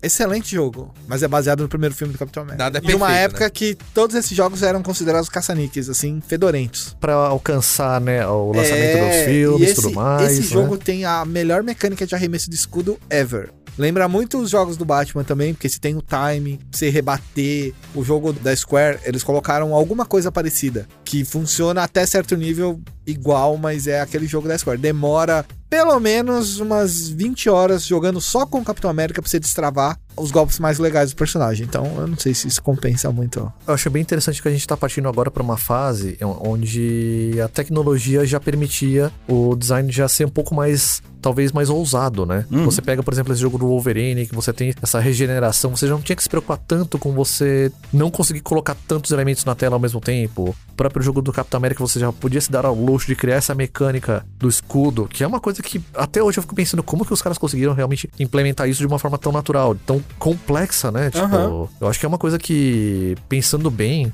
você já tinha um certo conforto nesse sentido, né? E aí você tendo esse conforto, a gente acaba lembrando de uma outra coisa que na época a gente vai voltar muito pra esses personagens, mas na época do PlayStation 2, do Xbox, eles estavam com uma série na TV, você tinha muito dessa nostalgia quando o jogo foi lançado e no entanto, eu acho que ele não correspondeu tanto. Tartarugas Ninja 2003, 2004. É. Konami do mesmo jeito, era Tartarugas Ninja. O que aconteceu? Tinha uma versão do GBA desse jogo, era um dos jogos do Tartarugas Ninja de 2003 para o GBA. Esse é sensacional. Trilha sonora 10. Esse daí é o que saiu pela Ubi? Não. Não. Konami. esse, Konami, esse é do mesmo jeito. Eu não lembro desse. Só que ele era baseado na, na série dos anos 2000, né? Um pouco Play mais 2 eu séria. não joguei. Tá. O de GBA é muito bom, recomendo pra todo mundo. Lembrei agora. Então, é uma coisa muito curiosa porque, em tese, é a mesma Konami. Em tese, Uhum. você não tem tanto tempo entre o lançamento do arcade game, do Turtles in Time, de todos aqueles jogos dessa era, sabe, tão saudosista, são- tão nostálgica. E acho que as pessoas estavam realmente, na- talvez, na pilha errada pra esse jogo, né? É. Você tinha uma coisa de todo mundo pensando, não, agora vai ser a volta triunfal do Beat'em Up. E, no entanto, o jogo não foi tanto pra esse lado, né? Ele, Não ele sei nem se- tem o- aquele feeling dos tartarugas ninja das antigas que, meu, você queria jogar, você não queria sair, você não queria largar o arcade. Talvez era uma coisa da época, né? Não sei É. se anos 2000 você tinha que se desvencilhar dessa coisa dos anos 80, 90, que era. É, deixa né? o passado pra lá, 3D, Monstro. futuro. Futuro é agora. Vamos SNK. pro Dark Erd Lord e tudo mais, né? Sombrio e São realista. mais realista foi aquele jogando de tartarugas mesmo, assim. Com essa evolução do 3D também veio a ascensão do cel shading, que foi um outro meio de tentar, digamos assim, baratear a produção visual, mas também dar aquele toque mais próximo do anime, tanto que iniciou-se uma corrida alucinada pra ver quem que fazia o jogo mais próximo possível de um anime jogável. Eu acho que os Naruto de Play 2 conseguiram. Descobriram como aperfeiçoar isso no Naruto Ultimate Hero 2. Eu acho que é Ultimate Ninja 2 no ocidente. Mas o ápice no Play 2 foi no Naruto Ultimate Axel 2. Hum. Mas acho que o primeiro que eu peguei e olhei, cara, isso aqui é igual jogar o anime, foi o Naruto Ultimate Hero 2. O próprio Legend of Korra que a gente citado aqui, ele tem esse aspecto cel shading que é aquele aspecto mais tipo, ó, é o desenho animado que você tá jogando, é bonito. Teve também em 2003 o Beautiful Joe. Beautiful que Joe. Incrível. É, é sensacional, mas pra mim o, o ápice, né, pelo menos até onde eu tinha jogado, foi o Azura's Wrath. Não sei se é bom demais, Apesar da gameplay cara. horrível, eu É. acho o gameplay dele muito ruim. Todo Tem o resto problemas. é insanamente maravilhoso. Então, tem problema, mas É o God of War hindu. é é o o God of War onde anime. um deus É vai isso. chutar a cara de deus. Não, e ele vai. E Tem é, um cara lá que chama Deus, literalmente. ele vai lá e vai bater no Deus. Com dois pés na cara. É, e ele segura o dedão do cara na unha ali, ó. Tem as cenas de combates mais incríveis de todos os tempos, que, de certa forma, é a CyberConnect se autoplagiando, né? Porque tudo isso aí veio do Dot Hack. Dot Hack. Sim, da série. Da Dodge Hack. Se série. você Tinha muita pegar coisa. o, o remake que eles lançaram aí, que eles pegaram todas as cenas e refizeram, você vê o, o Azura's Rifles ali inteirinho nas cutscenes. É porque o Dot Hack, principalmente o GU, eles tinham vindo já de uma experiência gigantesca com os jogos da série Sim. do Naruto. E todo o GU, o personagem principal, o Haseu, ele é praticamente um Naruto. Sim, sim, sim. No final do filme em CG, ele vira uma raposa de quatro caudas, mano. Na moral. E você olha e fala, cara, não é possível. Tudo bem, é deles. Eles criaram as primeiras animações do Naruto que fizeram as pessoas caírem o queixo, assim, absurdamente. É, obviamente eles iam se plagiar. Eu acho o Asura um ponto fora da curva ali, porque eles conseguiram subir um nível, um patamar acima. Só que o combate do jogo ele é muito simples. É. É só pra você encher barra e ver o Quick Time Event, cara. Quick Time Event é uma outra implementação que torna ele interessante, mas e dá aquela quebrada na ação. Mas eu tô falando besteira, mas eu acho ele quase como uma grande visual novel de ação. Não é grande besteira, não, rapaz. Eu não acho besteira. Eu acho Era- que ele é o era- futuro era da o visão ponto nova, de mano. venda, Então, né? é. E eu acho um espetáculo. Eu só fico p****, Capcom, você me decepcionou, CyberConnect, você podia ter brigado por isso. Ter que comprar a p*** do final em DLC. O final é um DLC. Horroroso isso aí, cara. O último capítulo é um. Puta cara, que que maldade. Tá Ela era uma era das Mas trevas foi, porque foi não a foi época da só- Capcom, não foi só com Não o foi só Asura. Capcom, não. Prince of Persia também, ou 2008. Só que o Que era um final do reboot, Prince né? of Persia, no disco, eu não tive coragem de comprar o DLC, porque eu gosto daquele final do jeito que ele tá. Assim, ele é muito gosto amargo e tipo, você fica, Muito, eu não muito. Ah, acredito que a Absurdamente. jornada foi pra isso. E, cara, nem a menina acredita que a jornada foi pra isso. E foi um dos jogos que eu mais gostei da vida, assim, esse final me derrubou, cara. Muitos níveis. Ah, até hoje eu tô p... e eu fico inconformado porque a Sony não tem isso disponível pra comprar mais Não. e não tem nenhum jogo na PSN. Por Tem que outro lado, Literalmente jogar pelo YouTube. Você tem que ter o físico e já ter comprado o DLC em algum Exato. momento. No Xbox eu acho que ainda dava Xbox dá pra pra comprar. você tentar acessar tudo isso. Ah, tá. Microsoft chama. Eu tenho tudo nos dois consoles. Eu só não tenho o console da Microsoft. Eu comprei um Azura's Wrath pro meu Series S lá, mas eu não sei se ele vem com essa DLC, não. Tem que dar uma olhada. Mas eu acho que você compra avulso. Pode Se você ter entrar acesso na a página DLC. do jogo, você tem acesso a É. tudo. Você pode comprar. Já no PlayStation você não tem nada disso.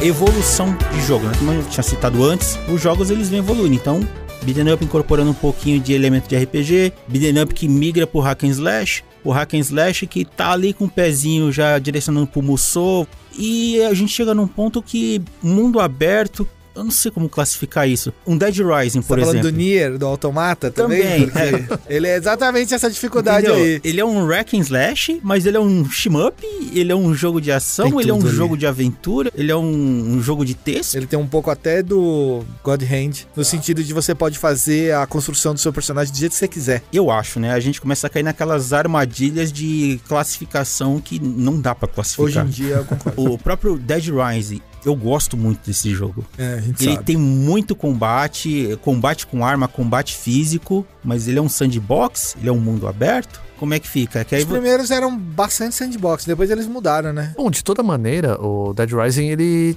empresta muito desse DNA da Capcom para jogos de ação. É. A- até pela questão tecnológica também, eles estavam já bem amadurecidos em relação a- aos consoles da época mesmo. Tinham a própria engine deles, a MT Framework, uhum. que ajudou eles a colocarem muitos elementos na tela também, muita coisa acontecendo ao mesmo tempo. Então, acho que nesse sentido ele é uma outra vertente, né, em relação a- aos beat'em ups de uma forma geral, né? Exato, que aí você também pega o State of Emergence. Ele é um beat'em up, só que aí você passa dentro- na maior parte dentro de um shopping gigante, tem muita gente, você sai na porrada, usa arma de fogo, tem side quests, aí você traça um paralelo aí com o Dead Rising. É a mesma coisa, só que, né, o Dead Rising tem um feeling mais pro outro lado e o State of Emergence ele é mais voltado pra ação mesmo. E jogos que, por exemplo, no passado, Jeff, você chegou a jogar um jogo chamado Kenkabancho? Claro. PSP? Sim. Quem cabanchou e o. aquela continuação. Ah, que não. Recentemente saiu no Steam, que é do Nona. O Nona desenha, se eu não me engano. Ah, não, a gente tava pensando que você ia falar da continuação Da do é sequência. Kenkamanchu, que não, um Não, tem não. nada. É horrível, cara. Mas quem cabanchou é maneiro porque tem outras coisas além, né? Sim, Tipo, e ele é, é basicamente um jogo de mundo aberto, mas pancadaria, Sim. delinquente, aquela é que é coisa. um conceito cultural que a gente não tá muito próximo, né? Que A envolve ambientação da é, briga as de encaradas. Você vai gangues. olhar o jogo você só vai dar risada. Você não vai entender Sim. muito do, do que, que é o lance e tal. Como é que vocês enxergam essa nova era de beaten ups que estão nascendo, principalmente ali pelo meio indie que, diferente de grandes empresas, os caras eles têm mais ousadia de pegar gêneros, misturar e tentar entregar algo diferente que chama a atenção e tal. Posso estar até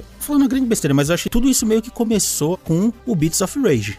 Né, que é aquela Ah, coisa do o sim. fã pegar o Streets of Rage, que todo mundo na época, lá pra 2003, 2000 alguma coisa, Anos e- 2000. queria uma sequência de Streets of Rage. Todo mundo clamava. Beast of Rage é aquele que coloca os bonecos do coffee, né? É, que é um grupo de programadores, eles pegaram e falaram, ah, vamos desenvolver um negócio aqui pra a gente meio que pegar um ROMs, modificar e criar o nosso jogo. Imagina o que o Mugen fez pelos jogos de luta, de você ter um middleware relativamente Eu lembro, aberto, é. você conseguir inserir personagens, você conseguir inserir coisas, elementos externos no seu eu lembro. E ele, ele vinha software, com né? praticamente todos os golpes, né? E, tipo, É, o Ubisoft of Rage ele é basicamente uma engine de Streets of Rage pra PC, né? Então você dali você conseguia tomar como ponto de partida, você ter o seu Streets of Rage uma versão tipo mega mix com elementos do 1, do 2, do 3, coisas originais, e tudo mais. E assim, começou dos fãs. É incrível você pensar como os jogos da SEGA, eles se beneficiaram tanto da comunidade de fãs, porque não é só do Streets of Rage, acho que talvez o Sonic também tem um pouco disso, né? Enfim. Recentemente a SEGA deu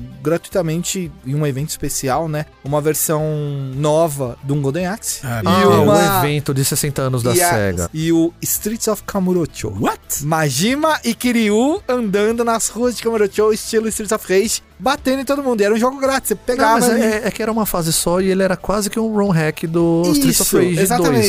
final Era das só pra contas. curtição, só, sabe? Golden Exit, que é o nome que eles é colocaram. verdade, sim. ele, na verdade, ele era uma prova de conceito que eles tinham criado pra um projeto novo e tal. E ele foi uma, aparentemente, pelos desenvolvedores, foi uma bagunça. Eles Ah, queriam sim. criar realmente um Golden Axe novo, com uma mecânica que lembrasse os jogos beat'em up mais belt scroll da época. E no final das contas, tudo que eles conseguiram fazer, infelizmente, não chegou a ser a- a- um projeto concretizado, um projeto com green light. O que é uma pena, porque Aham. se você jogar, ele tem um potencial muito interessante. E uma coisa que os jogos da época tinham que acabou meio que morrendo a partir da geração PlayStation 2, o macete. Sim. Você não tinha. Foi morrendo aquele macete do Cold de você dar dois soquinhos, olha pro lado contrário, dois soquinhos, e você Prender dá o um cara no stunlock hitstun. oponente, Os caras né? começaram a aprender a contornar isso, porque é, tem que criar uma forma de impedir o jogador de fazer isso. Então você tem uma limitação in-game, que é igual a do Series of Rage, que depois de uma terceira ou uma quarta renovação de combo, ele derruba o boneco. E aí gerava outro problema, na verdade. Que aí realmente era um problema. Os bonecos demoravam 10 anos pra levantar, isso pra mim é uma porcaria. É, quebra o ritmo no jogo. no É, final quebra das contas, completamente né? o ritmo do jogo. Só que o stagger, o stun, essas coisas que você descobria durante o jogo eram muito legais, cara. Eu amo, até hoje eu procuro coisas assim quando eu vou jogar, principalmente jogos antigos, porque os caras não tinham esse cuidado. Hoje em dia todos os jogos têm, então não dá pra encontrar muita coisa. Com essa mudança toda que teve, então, dessa evolução também da engine, né, que ela virou a OpenBOR, né? Ela abriu uma margem ali pra galera criar e, e muito estúdio indie meio que surgiu dessa galera que ah, pegou coisas pra treinar, "Ah, vamos fazer um joguinho, vamos juntar aqui.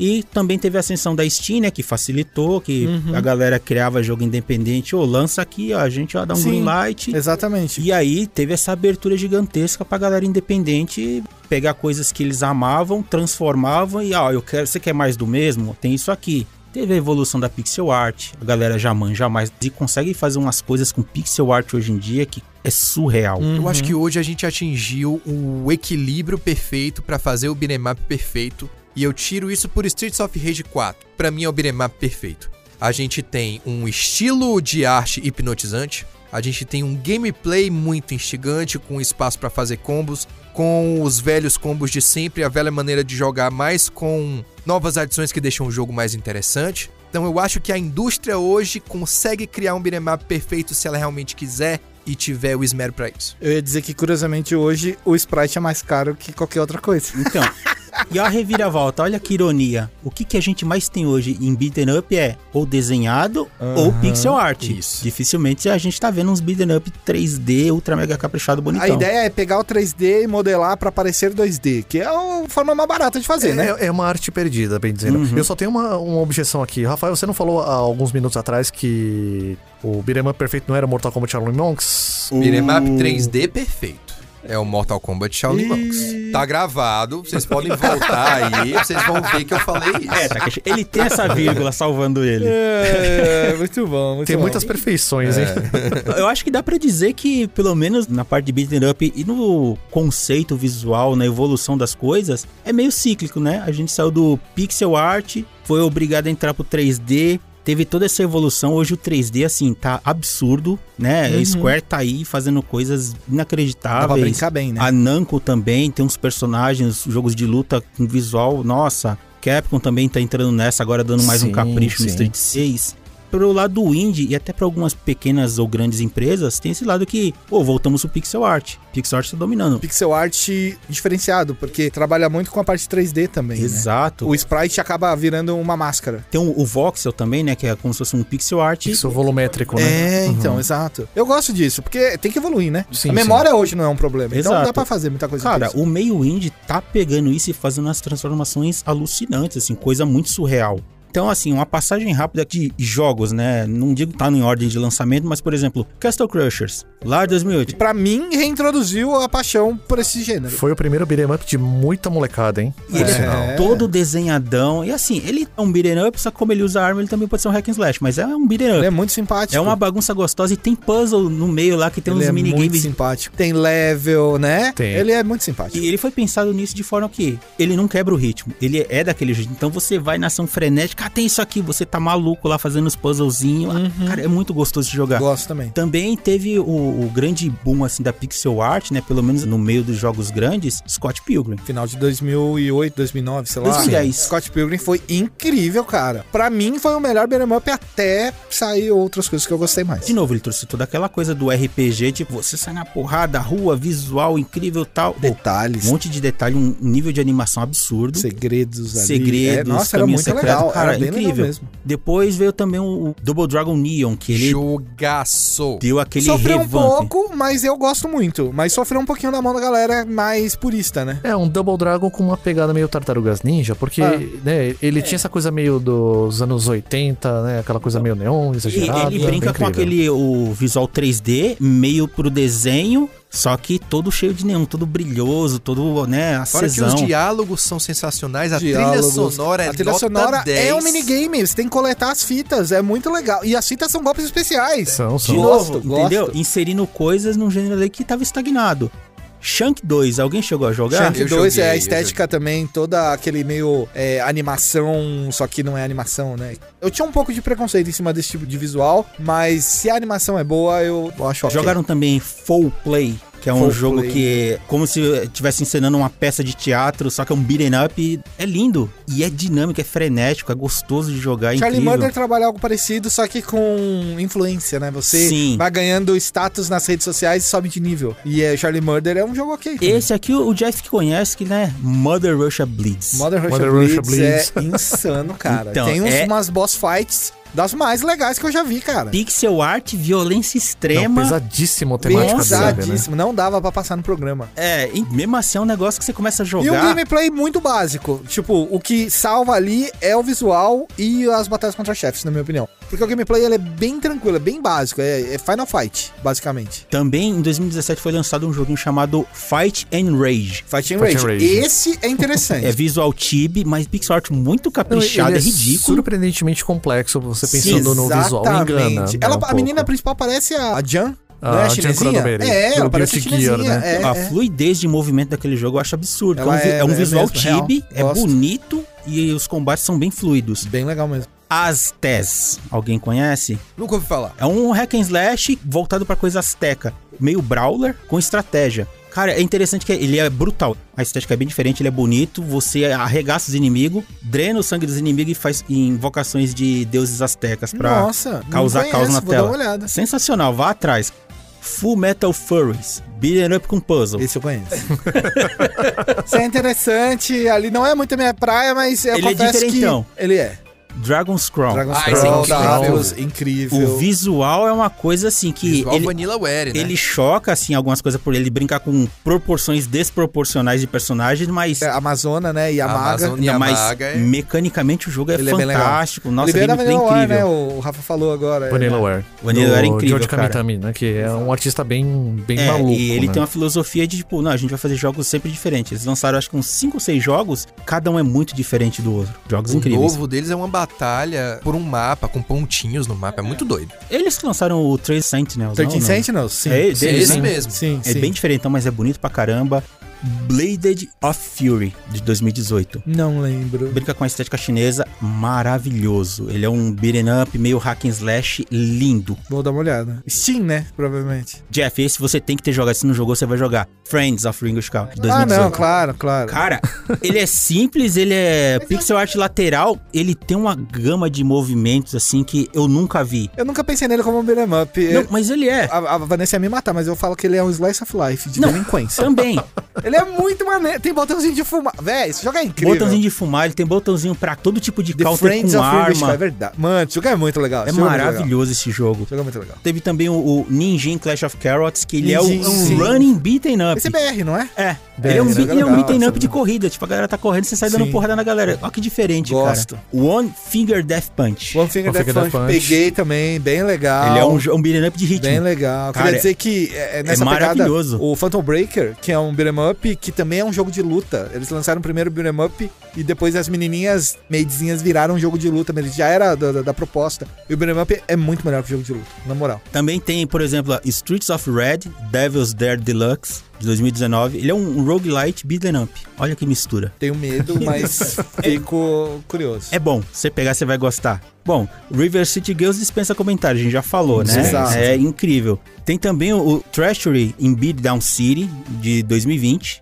Ele é um visual mais modesto, só que ele é um híbrido de beat'em up com um RPG, é bem interessante. Stories of Rage 4 dispensa comentário e chegamos ao o jogo do momento. Teenage Mutant Ninja Turtles, Teenage Mutant Ninja Turtles, Teenage Mutant Ninja Turtles, heroes from the half shell. They are the ones once Tartarugas Ninja, lançado aí pela Dotemu, um resgate do passado também, e todo mundo aqui na mesa já jogou. Então, Jeff, o que você tem a falar desse jogo? O que que você curtiu, o que você não curtiu? Isso quer dizer que eu odiei. Sai dessa mesa Esperando o agora. Rafael falar alguma coisa, não. Eu tô brincando. Mas é um jogo incrível. Tava esperando a punchline Eu dessa tava- piada aí. Eu tava esperando o punch, que não veio. Eu fiquei triste. É, meus baits estão fracos.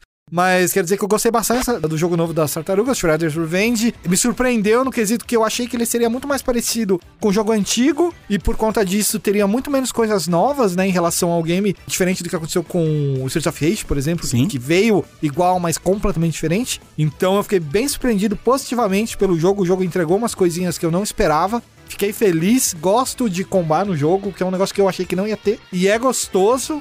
Os inimigos, quando você ataca todo mundo em área, é muito legal também. Jogar de galera é infinitamente superior à experiência de jogar sozinho. E, cara, não tenho muito do que reclamar do jogo. Você sabe que isso que você falou agora é interessante, porque pra mim, num primeiro momento, eu fiquei um pouquinho desconfiado do pixel art, do, do estilo de direção de arte, né, do Aham. Shredder's Revenge, né? Porque pra mim, o Turtles in Time até então era meu jogo favorito de tartarugas. Mais do que o do arcade? Mais do que o do arcade, na verdade, o do Super Nintendo, porque tem mais fases, por um jogo ser um jogo mais completo, tudo mais, e Aham. tal. Pra mim, o Streets of Rage 4, sim, ele logo de cara me deu uma cara de ser um, um sucessor, né, do, dos jogos do Mega Drive, tudo mais, e tal. Eu achei que o Shredder's Revenge, ele era um jogo mais um side upgrade, assim, um side grade, né, digamos Aham. assim. E no entanto, ele é um jogo muito mais sofisticado do que ele parece, né, no final das Fiquei bem contas. surpreso, fiquei bem feliz com isso. Ele é muito bom nesse sentido, porque ele é um jogo mais moderno. Ele Uhum. tem mecânicas que você consegue trazer da época que você jogava lá nos arcades, nos 16 bits. E. Só que ele, ele dá uma, uma roupagem diferente, né? Uhum. Você consegue traduzir muito bem. E uma coisa que eles fazem melhor que a Konami.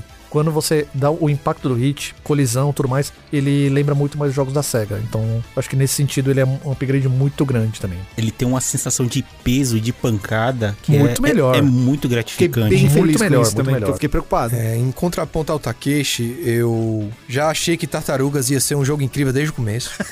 já sabia, entendeu? Tava, Eu tava aí escrito na, gritando aos ventos. tava escrito na testa do jogo que ia ser um sucesso. Tava esperando muito por ele, não fui decepcionado em nenhum quesito, mas eu gosto principalmente como ele é um jogo equilibrado. Ele entrega a experiência que você tá acostumado a ter com o arcade game, com o Turtles in Time, com o que você jogava no NES, no Super Nintendo, ao mesmo tempo que ele apresenta novidades. Ele tem um botãozinho de esquiva, ele tem um botãozinho de especial que não gasta life, ele tem técnica dupla, tem técnica tripla. Trilha sonora é sensacional. Mas é exatamente isso, porque. Isso é uma Pois é. mudança, né? Quando Pois você, é. à primeira vista, no- quando eles mandaram o review trailer dele, quando mostraram as primeiras imagens e tudo mais, falei, putz, eu acho que isso aqui tem cara que vai ficar uma coisa meio homenagem demais. Uhum. E ele foi muito além. Tem referência de golpes, tem referência de. Tem referência a outros personagens. jogos, cara. Pô, outros é, jogos. Rafa, o que, que você achou daqueles desafios de fase que são de terminar a fase sem tomar dano? Eu Impossível. achei meio difícil, Pra mas mim, eu não jogando diria impossível. Sozinho, jogando sozinho, pra mim. Eu achei não sei que se jogando sozinho conseguiria, seria cara. mais fácil do que de galera. O jogo te dá ferramentas pra isso. óbvio. E é interessante que você vê ali e fala, pô, acho que eu consigo. Principalmente a primeira fase, porque não, porque tem outras fases que tem esse desafio. Mas eu concordo que é um desafio difícil. Por isso que eu perguntei, será que é possível de verdade? É difícil até a página 2, por quê? Por exemplo, dependendo da dificuldade, o tipo de desafio é o mesmo, pelo que eu vi. Ele não É, muda, o certo? dano aumenta, a vida do boss aumenta. Mas tem um porém, nas dificuldades mais baixas, quando você usa o taunt, essa barra de especial enche. Ah, Então no você. hard não enche? Não. Não sabia disso! Então você pode abusar disso. Tipo, É, vai exato. liberando, mata inimigo, taunt, taunt, encheu, avança e assim vai. Aham, Mas, por outro lado, numa batalha contra chefe, é a parte mais difícil de não Sim, tomar sim. dano. Ali, quase nunca dá pra fazer o taunt e recuperar a barra, né? É, então, dependendo é que aí é, entra a malandragem. Tem personagens que o taunt parece que é diferente o tempo de provocação. Aham, Sim. Só que tem um outro que ele é, é mais rápido, assim, na animação. Então dá pra skipar certa parte da Aham, animação. Cancelar a provocação. Sacanagem. Mas aí que tá, esse esquema de você cancelar a provocação, isso lembra macete de jogo clássico. Pois é. Que Sim. era o velho lance, você dá três soquinhos, vira pra cancelar o combo, três soquinhos, É, vira. nesse caso, não é um bug, talvez seja uma mecânica É que implementada. aí, de novo, entra o lance do, por exemplo, quero desafio, beleza, joga no hard, show. Você quer cumprir o- os objetivos jogando sozinho? Tem esse esquema, então... Pelo menos uma vez, né? Você paga um Exato. troféu. E outra coisa, ah, em algum momento a gente do podcast, na, na parte passada, a gente ah, ah, comentou de melhorias e aquela coisa, né? O que que descaracteriza ou não essa melhoria, né? Exato. Pro, pro Beat'em Up. e uma observação. Agora que é meio que voltou o pixel art, os jogos, né? o- a nostalgia tá gritando aí. Uma vantagem que o pessoal que faz pixel art hoje tem que não tinha no passado é capacidade de memória Aham. e um hardware que a- aguenta o tranco. Sim, não precisa se preocupar. né? Exato, que é uma coisa que eu achei incrível no Tartaruga é a tela lotada de inimigo de tartaruga E não de derruba jogador frame. e não dá queda de frame. É, isso tem é um legal, flicker, isso é legal, bicho, isso isso é é muito legal. legal. Isso é maravilhoso. Principalmente quando todo mundo faz especial ao mesmo tempo. Nossa, é um caos delicioso ver É. isso, cara. Eu acho isso maravilhoso. Assim, né, eu sou leigo nessa parte de programação, mas ele parece um jogo extremamente otimizado. Parece. Então ele é fluido, as animações são maravilhosas, são bonitas, é bem estilosa. Esse jogo ele consegue trazer tudo isso, botar ali e não tem queda de né? frame. o plano da Dotemu e da Tribute Games, né, que é a empresa Uhum. que desenvolveu o jogo em parceria, era manter os 60 frames no Play 4, Switch, Xbox, em todos os consoles, com o modo de 6 jogadores, que é um negócio inédito Sim. pro jogo das tartarugas, porque até então a gente só tinha 4 tartarugas. E o maior número de possibilidades pra se jogar um jogo em cooperativo até então, na época, eram 4, né, depois subiu pra 6 com X-Men, também é da Konami.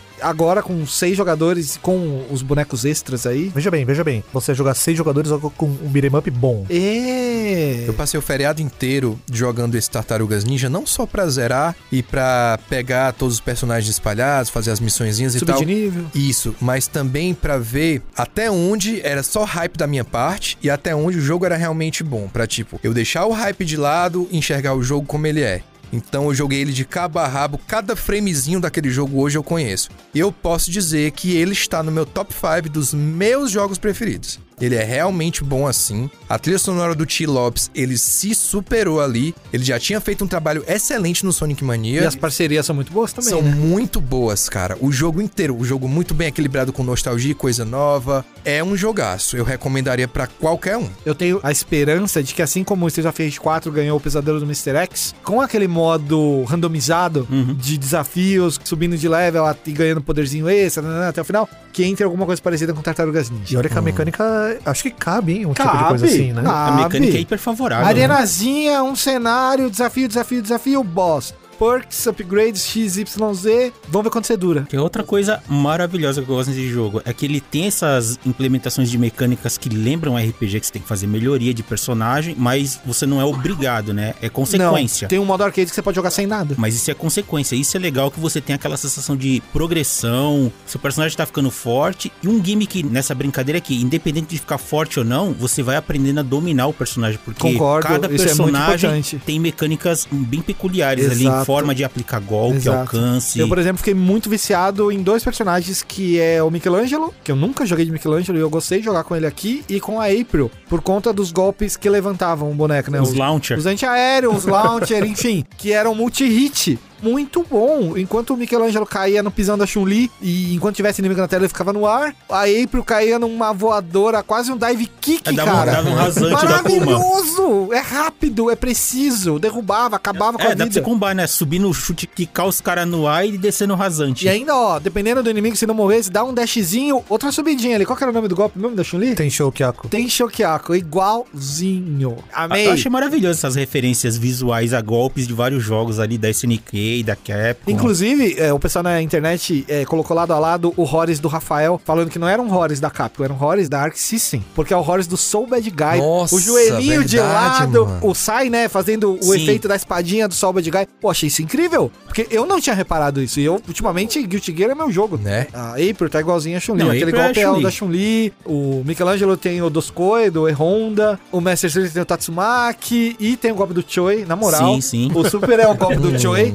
do Neo Wave, inclusive, que é uma porcaria de jogo, eu devo dizer Pode aqui. falar que é do 2002. Da 2002. Pronto, Pode melhorou, ser. melhor. O secretão da 2002. Tem mais coisa. O Ralph, quando você esquiva e aperta o botão, ele vai com as duas pernas, né? Parece um chutão do Alex, tá ligado? Não vou dizer que é o do Alex, porque pode ser qualquer chutão de duas pernas de qualquer personagem da WWE, né? Mas eu já jogo o Alex porque eu vou fazer uma, É a uma firula. referência, né? A referência Mas eu que a gente achei tem. muito legal isso. Perguntinha, talvez o Rafa talvez estava acompanhando um pouco mais, pode ter uma ideia melhor. Vocês acham que o Kawabanga Collection foi anunciado, foi lançado meio que no embalo do hype do Shredder's Revenge? Não sei se você lembra, é a coletânea zona bizarramente grande de jogos 13 dos- Uhum. jogos. Acho que não antigos, vem, né? ainda assim não vem todos, né? da geração até o 16 bits foi inteiro, hein? Cara, do Ah, 8 é. aos 16 bits veio Aqueles tudo. da Nickelodeon vem algum ou não? Não, não, é os jogos da Não, Konami. do GBA pra frente não vem, mas NES, Mega e Super Nintendo Não, vem tudo. Game Boy, inclusive os três Game jogos, Boy ah, é sabe? também, Tipo, Ah, é O, o- eu não lembro, mas o Tournament Fight vem também? Vem, vem o, o do Super Nintendo e o do Mega. eu acho que vem o do Nintendinho também, hein? O Desafio. do Nintendinho vem também, só que o do Nintendinho eu não sei se vai ter online. Não, mas é que tá. Veio tão perto esses lançamentos que a gente tá- até tava pensando, será que vai vir algum anúncio grande de tartarugas e tudo Você mais? acha? Então, é porque veio muito junto do anúncio do Shredder's Revenge, aí de repente lançaram pra todas as plataformas o Kawabanga Collection, tudo Ó, mais. vou dizer, eu acho que o, o da Dotemu, né, o Shredder's Revenge, tem a, a oportunidade de ser o, o jogo mais rentável das tartarugas lançado até hoje. É uma parada dura, hein? Sem dúvida nenhuma, é um dos melhores. Eu não colocaria nenhum jogo tridimensional aí na parada, mesmo o da Platinum, que eu achei Eu concordo. bom, mas ele não ficou bem acabado, não rolou o É, carinho. faltou o carinho. Faltou o carinho, mano. Faltou o carinho, sobrou Activision. Pode ser. Talvez a Activision tenha eh, cerceado essa distribuição Tem um de que carisma entregar da o parada. jogo, tem que entregar o jogo. Entrega a mecânica e não a dá gente vai co- tempo. colocar o cel shade e vamos aí. Sabe? E aí eu não lembro de ter nenhum jogo que tenha marcado minha memória que não sejam o Hyper Sonic Heist, que é a versão do, Do Mega Mega. Drive do Turtles Turtles in in Time, e o do Arcade, cara. É, o Hyperstone Heist, ele é um remix do arcade game, do primeiro jogo de arcade, com o Turtles in Time. Os da Nickelodeon não me chama atenção, aquele Out of Shadows. Lembra desse Tartarugas? Lembro. Out of Shadows, lembro. Vocês gostavam tanto dele, assim? Hum, Nunca joguei, eu achei É Hum, muito. ruim, né? Sabe aquele jogo que é legal de ver, mas sei lá, não consigo ter Eu acho que vontade se de as jogar. pessoas ficarem sabendo que tem esse jogo novo das tartarugas, ele fosse vendido como um AAA pra atrair essa geração Nickelodeon, essa geração que não cresceu com as tartarugas dos anos Uhum. 80, a chance de todo mundo gostar desse ao invés de todos os outros, pra mim, não tem por que não gostar desse jogo, sabe? Esse jogo novo das tartarugas, ele tem esse outro efeito, né? É uma combinação de vários fatores. Nostalgia, pixel art. Mesmo se a nostalgia não vender pra criança hoje, o jogo vende. Sim, o jogo em si, ele funciona Ele é por si lindo, só. né? Exato, ele tem uma... Super A sofisticado. nostalgia é um plus, é o pai comprando pra criança, mas se a criança olhar, eu acho que vai querer jogar. Ele tem muita qualidade e ele tem quantidade de coisas também embutida nas fases, né? Que não é só ir pra frente e avançar e dar porrada. Tem side quest, tem coisa pra você achar, personagem secreto pra habilitar, itens pra você coletar, tem easter eggs escondidos nas fases. Aham. Então é um negócio assim. Pra galera das antigas, vai passar o olho naquilo, você vai ficar maravilhado a todo momento. Queria muito que a manchete fosse, tipo, o jogo tivesse vendido mais que todos os jogos das tartarugas, sabe? Quem sabe? Pode ser. Gostaria. Pode ser que a gente lê essa manchete aí mais cedo ou mais tarde. Tá, Gostaria. Eu acho que ele é um pacote mais completo. Eu, eu gosto muito do Streets of Rage 4, mas pelo o que ele representa, continuação de Streets of Rage, Uhum. né? Todo mundo sempre quis e isso gerou aquela maluquice da galera criar um programa pra fazer o seu próprio jogo, já que, ah, né? Então, assim, eu acho que tá pau a pau ali com Tartarugas Ninjas. Eu acho que ele pode ser um pouquinho superior pro fator nostalgia. Conhecimento de causa, né? Porque Exato. Vamos combinar que deve ter rolado uma grana aí pra liberar a licença das Ah, tartarugas. sim, né? mas ainda assim. Enquanto Streets of Rage, não. É mais questão de, de peso e medida, né? Streets of Rage marcou, assim, galera que começou no Mega Aham. Drive ali e tal. Tartarugas veio muito antes disso, né, cara? Sim. Veio dos arcades, já tem muita história. Eu acho que a coletânea que o Takeshi mencionou agora vai ser um bom termômetro pra ver se a galera vai comprar essa coletânea e ir atrás de jogo novo, ou se comprou o jogo novo e vai atrás da coletânea pra saber qual que é a história, qual que é o passado Ah, sim. desse jogo das tartarugas e se vai se decepcionar ou não, porque vai ser difícil rejogar Não, os tem, tem- antigos. tem jogos bons, tem jogos Tem, bons. não, eu acho que concordo. o, o Tournament Fighters é um jogo que se sustenta bem sozinho. né? Louco pra jogar o Tournament Fighters de novo, assim, você não tá entendendo. Você Acho não que tá dessa entendendo. coletânea, o único que eu apontaria assim, diria que é ruim, é o Ninja Turtles 1 do NES. Que esse é bem ruim Ah, mesmo. da- da tartaruga verde, né? Não, peraí, Isso. peraí. Esse é um jogo incompreendido. Olha Não, lá, é, é não, não, outra Takeshi, ele é coisa. ruim. É o que ele desce as escadinhas pro esgoto? Esse mesmo. É, que tem uma Ixi, pinha. Maria. Não sei dizer se eu gosto esse desse que foi jogo, não. homenageado no Shredder's Revenge. imagina que esse jogo ele foi criado antes do desenho animado. Então não tinha visual das tartarugas. a própria linguagem, eles estavam se baseando nos storyboards que iam virar o desenho animado. É, Quero é outra jogar Tá em Mas ele é coisa. mal live. programado. A gente tem que jogar em live isso. Na verdade, eu não acho É ele mal programado, eu não. acho. rapaz, pelo eu amor de acho. Deus. Rafael do Os céu, pelo bonecos amor de não Deus. têm Ah. balanceamento, Takeshi. Tu só consegue passar da terceira fase se tu tiver o Donatello, porque tu tem que atingir o boneco por baixo. Por que, que você não tem rodando a tela? Porque eu não quero, eu quero o Rafael. Eles são todos iguais. Não sou. Não são. Ah, mas, mas aí é que tá. Por que, que você quer jogar com o Rafael? Segura o Donatello, economiza ele, vai até aquela parte, passa com o Donatello, volta pro Rafael. Mas eu quero o Rafael. 100% do tempo. É. Mas as tartarugas são um grupo. Eu Mas acho que na, aí... na outra run eu boto outro boneco. Mas é que você tem que jogar em parceria. você- É um time. Aí você tem que escolher o time pra passar um pedaço. Daí O, você o volta. nome do jogo não é Tartaruga Ninja, é Tartarugas. Tem um no plural, aí, meu amigo. Não é Rafael Tartaruga Ninja. Rafael, o renascentista Rafael e as ninja. tartarugas ninja. Mas esse- o, o- aquele desenho novo lá, o Rise of the Ninja Turtles, é basicamente isso. Rafael e as tartarugas ninja. Pior que eu gosto desse Wolverine dos desenho. X-Men. Eu não gosto, assim, eu tiro o chapéu pra qualidade técnica dele, que é de encher os olhos. De alguns momentos, Mas sim. tem algumas decisões de roteiro que eu não curto. O Rafael ser o líder, eu não curto. O Rafael é explosivo, ele é rude, o Leonardo... Mas é, o Rafael tá aprendendo, né? É, O Leonardo pois quer é. seguir o caminho do guerreiro. E aí ele É. não pode ser o líder também. Acho que o Rafael, por esse sentido de ser explosivo e se importar mais com o coletivo, seria interessante ser o líder. O Leonardo parece só, eu não acho que ele se importa com o coletivo. Ele se importa em manter a calma O do ambiente. equilíbrio. O equilíbrio. Tipo o Splinter. O Splinter não- não pode ser líder. O Revelações. Splinter é mestre. Mestre Splinter estava errado. Mestre Splinter é só Mestre Splinter, não é líder Splinter. O Leonardo. Mas o Rafael é muito explosivo, ele pode colocar Mas o tudo a Rafael, perder. Ele, ele quase sempre coloca. preza pelos amiguinhos, entendeu? Mas Os outros também. Não, os outros, eh, eles precisam. É diferente. Nesse desenho, especificamente. Líderes- Splinter. Não, agora é tudo, geral. Vendo o retrospecto das Tartarugas Ninja, é isso que eu vejo. Donatello tá aí pra ninguém e o Michelangelo só quer festa. Ah, tá. o Gil se perdeu ali. Ai, meu Deus. Pra gente concluir, do jogo das tartarugas, qual ou quais são os personagens favoritos de vocês? Ah, eu fico ali tranquilamente com Michelangelo e April. Desculpa, Donatello, você ficou de fora, mas Michelangelo e April são os fazedores de combo do rolê. Eu vou de Leonardo e Michelangelo, porque o Leonardo tem a rangezinha longa das espadas, isso é legal. Verdade. E o Michelangelo tem o pulo e chute dele, que é incrível, atinge vários inimigos ao mesmo tempo, isso na terceira fase com aquele monte de drone voando. É maravilhoso. Quem diria, né? O Rafael não gosta do Rafael. Não ouça, Rafael. que É vergonha. claro, é claro- é claro que não. Não é que eu não gosto, Ah, Ele- é que ele tem é o bonecos Rafael. melhores. Rafael é nível 3 de força, meu amigo.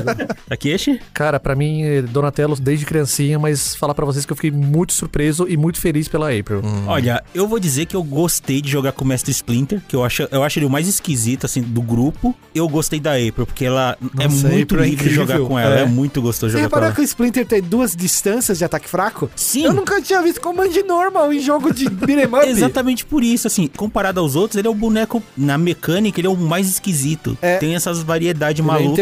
interessantíssimo por causa disso, concordo. Eu só não consegui jogar com o Casey Jones ainda, acho que foi o único que eu não testei. Cassiano é legal. Eu não gostei da voadora dele, porque é só uma ombrada, né? Que ele cai tipo de WWE. De Western, né? É, Assim. de wrestling, a subida dele no golpe é tipo um Horus, ok, funciona. E ele tem um negócio que é, se eu não me engano, é ele, o Splinter e talvez mais alguma outra tartaruga, mas esquiva botão, ele dá um golpe, certo? A maioria dos personagens, quando você dá esquiva botão, ele derruba o personagem. O Casey Jones não derruba. Então você, no meio do combo, você dá esquiva botão, você reseta seu combo e você pode continuar comando. Se o inimigo tiver muita vida, que não seja chefe, claro, Ah, tá. você pode terminar o maluco de pedra com um combo sem derrubar. Isso é interessante. Fica guardado. O Splinter faz a mesma coisa. A Olha voadora do aí. Splinter não derruba. Esse macete eu não É sabia. três hits, uma esquiva, botão, volta pro ataque. Você foge e volta. O boneco tá ali, ó. Joguem. Vocês não vão jogar nada melhor esse ano.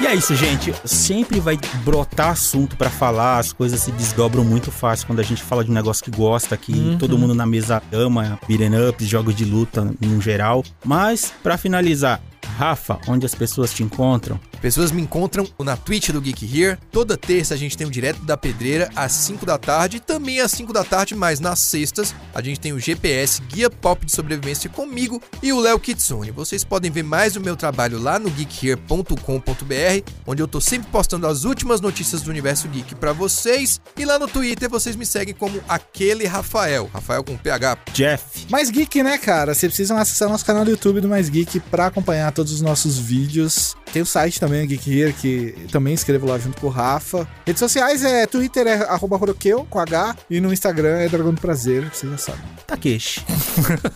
Takeshi ele foge, ele não tem redes Vocês me sociais. encontram em Tudo que acontece Vocês por aqui, aqui, você se são por encontra aqui. Takeshi. É. Takeshi tá em alma em tudo aqui. É uma verdade. No geekhere.com.br também. Meu coração e tudo de mais. muitas O mais coisas. geek na Twitch, alguma coisa assim. Tô sempre aí por Ele trás tá das sempre câmeras. Eu vocês encontram, no- por enquanto, só no Twitter, arroba Alderheaven. Na Twitch também tem lá o Gil, com dois L's, underline OH1. E com isso, gente, vamos encerrando por aqui. Até uma próxima. Abraço. Tchau, tchau. Falou! Tchau, tchau. Até É mais, gente. Falou.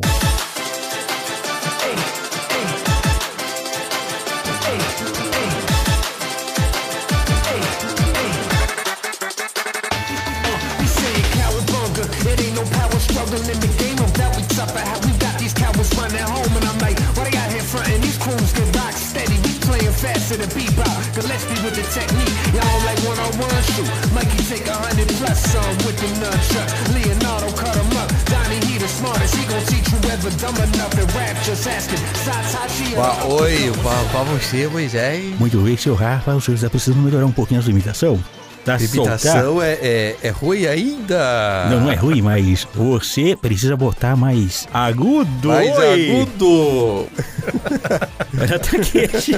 Aí, aí, beleza? Não tem imitação do Silvio Santos aqui porque não tem Silvio Santos aqui, só tem. O Gugu, olha! Olha! Gugu Liberato!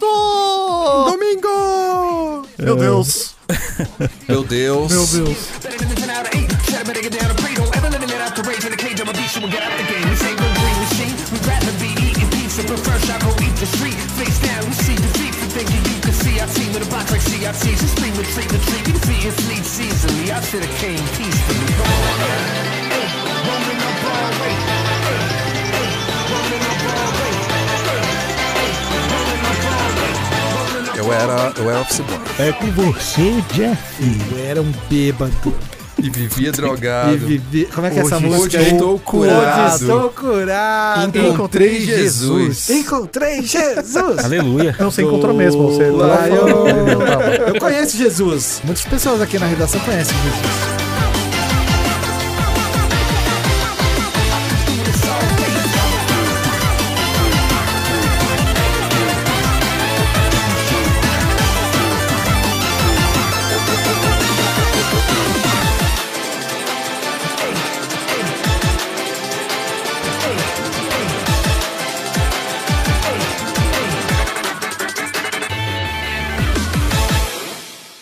Como eu faço pra fazer um stories com. Eu vou botar tua cara. Pronto, aí fica mais fácil. E eu, como é que eu faço pra botar link do YouTube? Tem uma opçãozinha Onde? chamada links. No story, aí clica naquele adesivinho. Ah, tá, Ah, boa, boa, boa.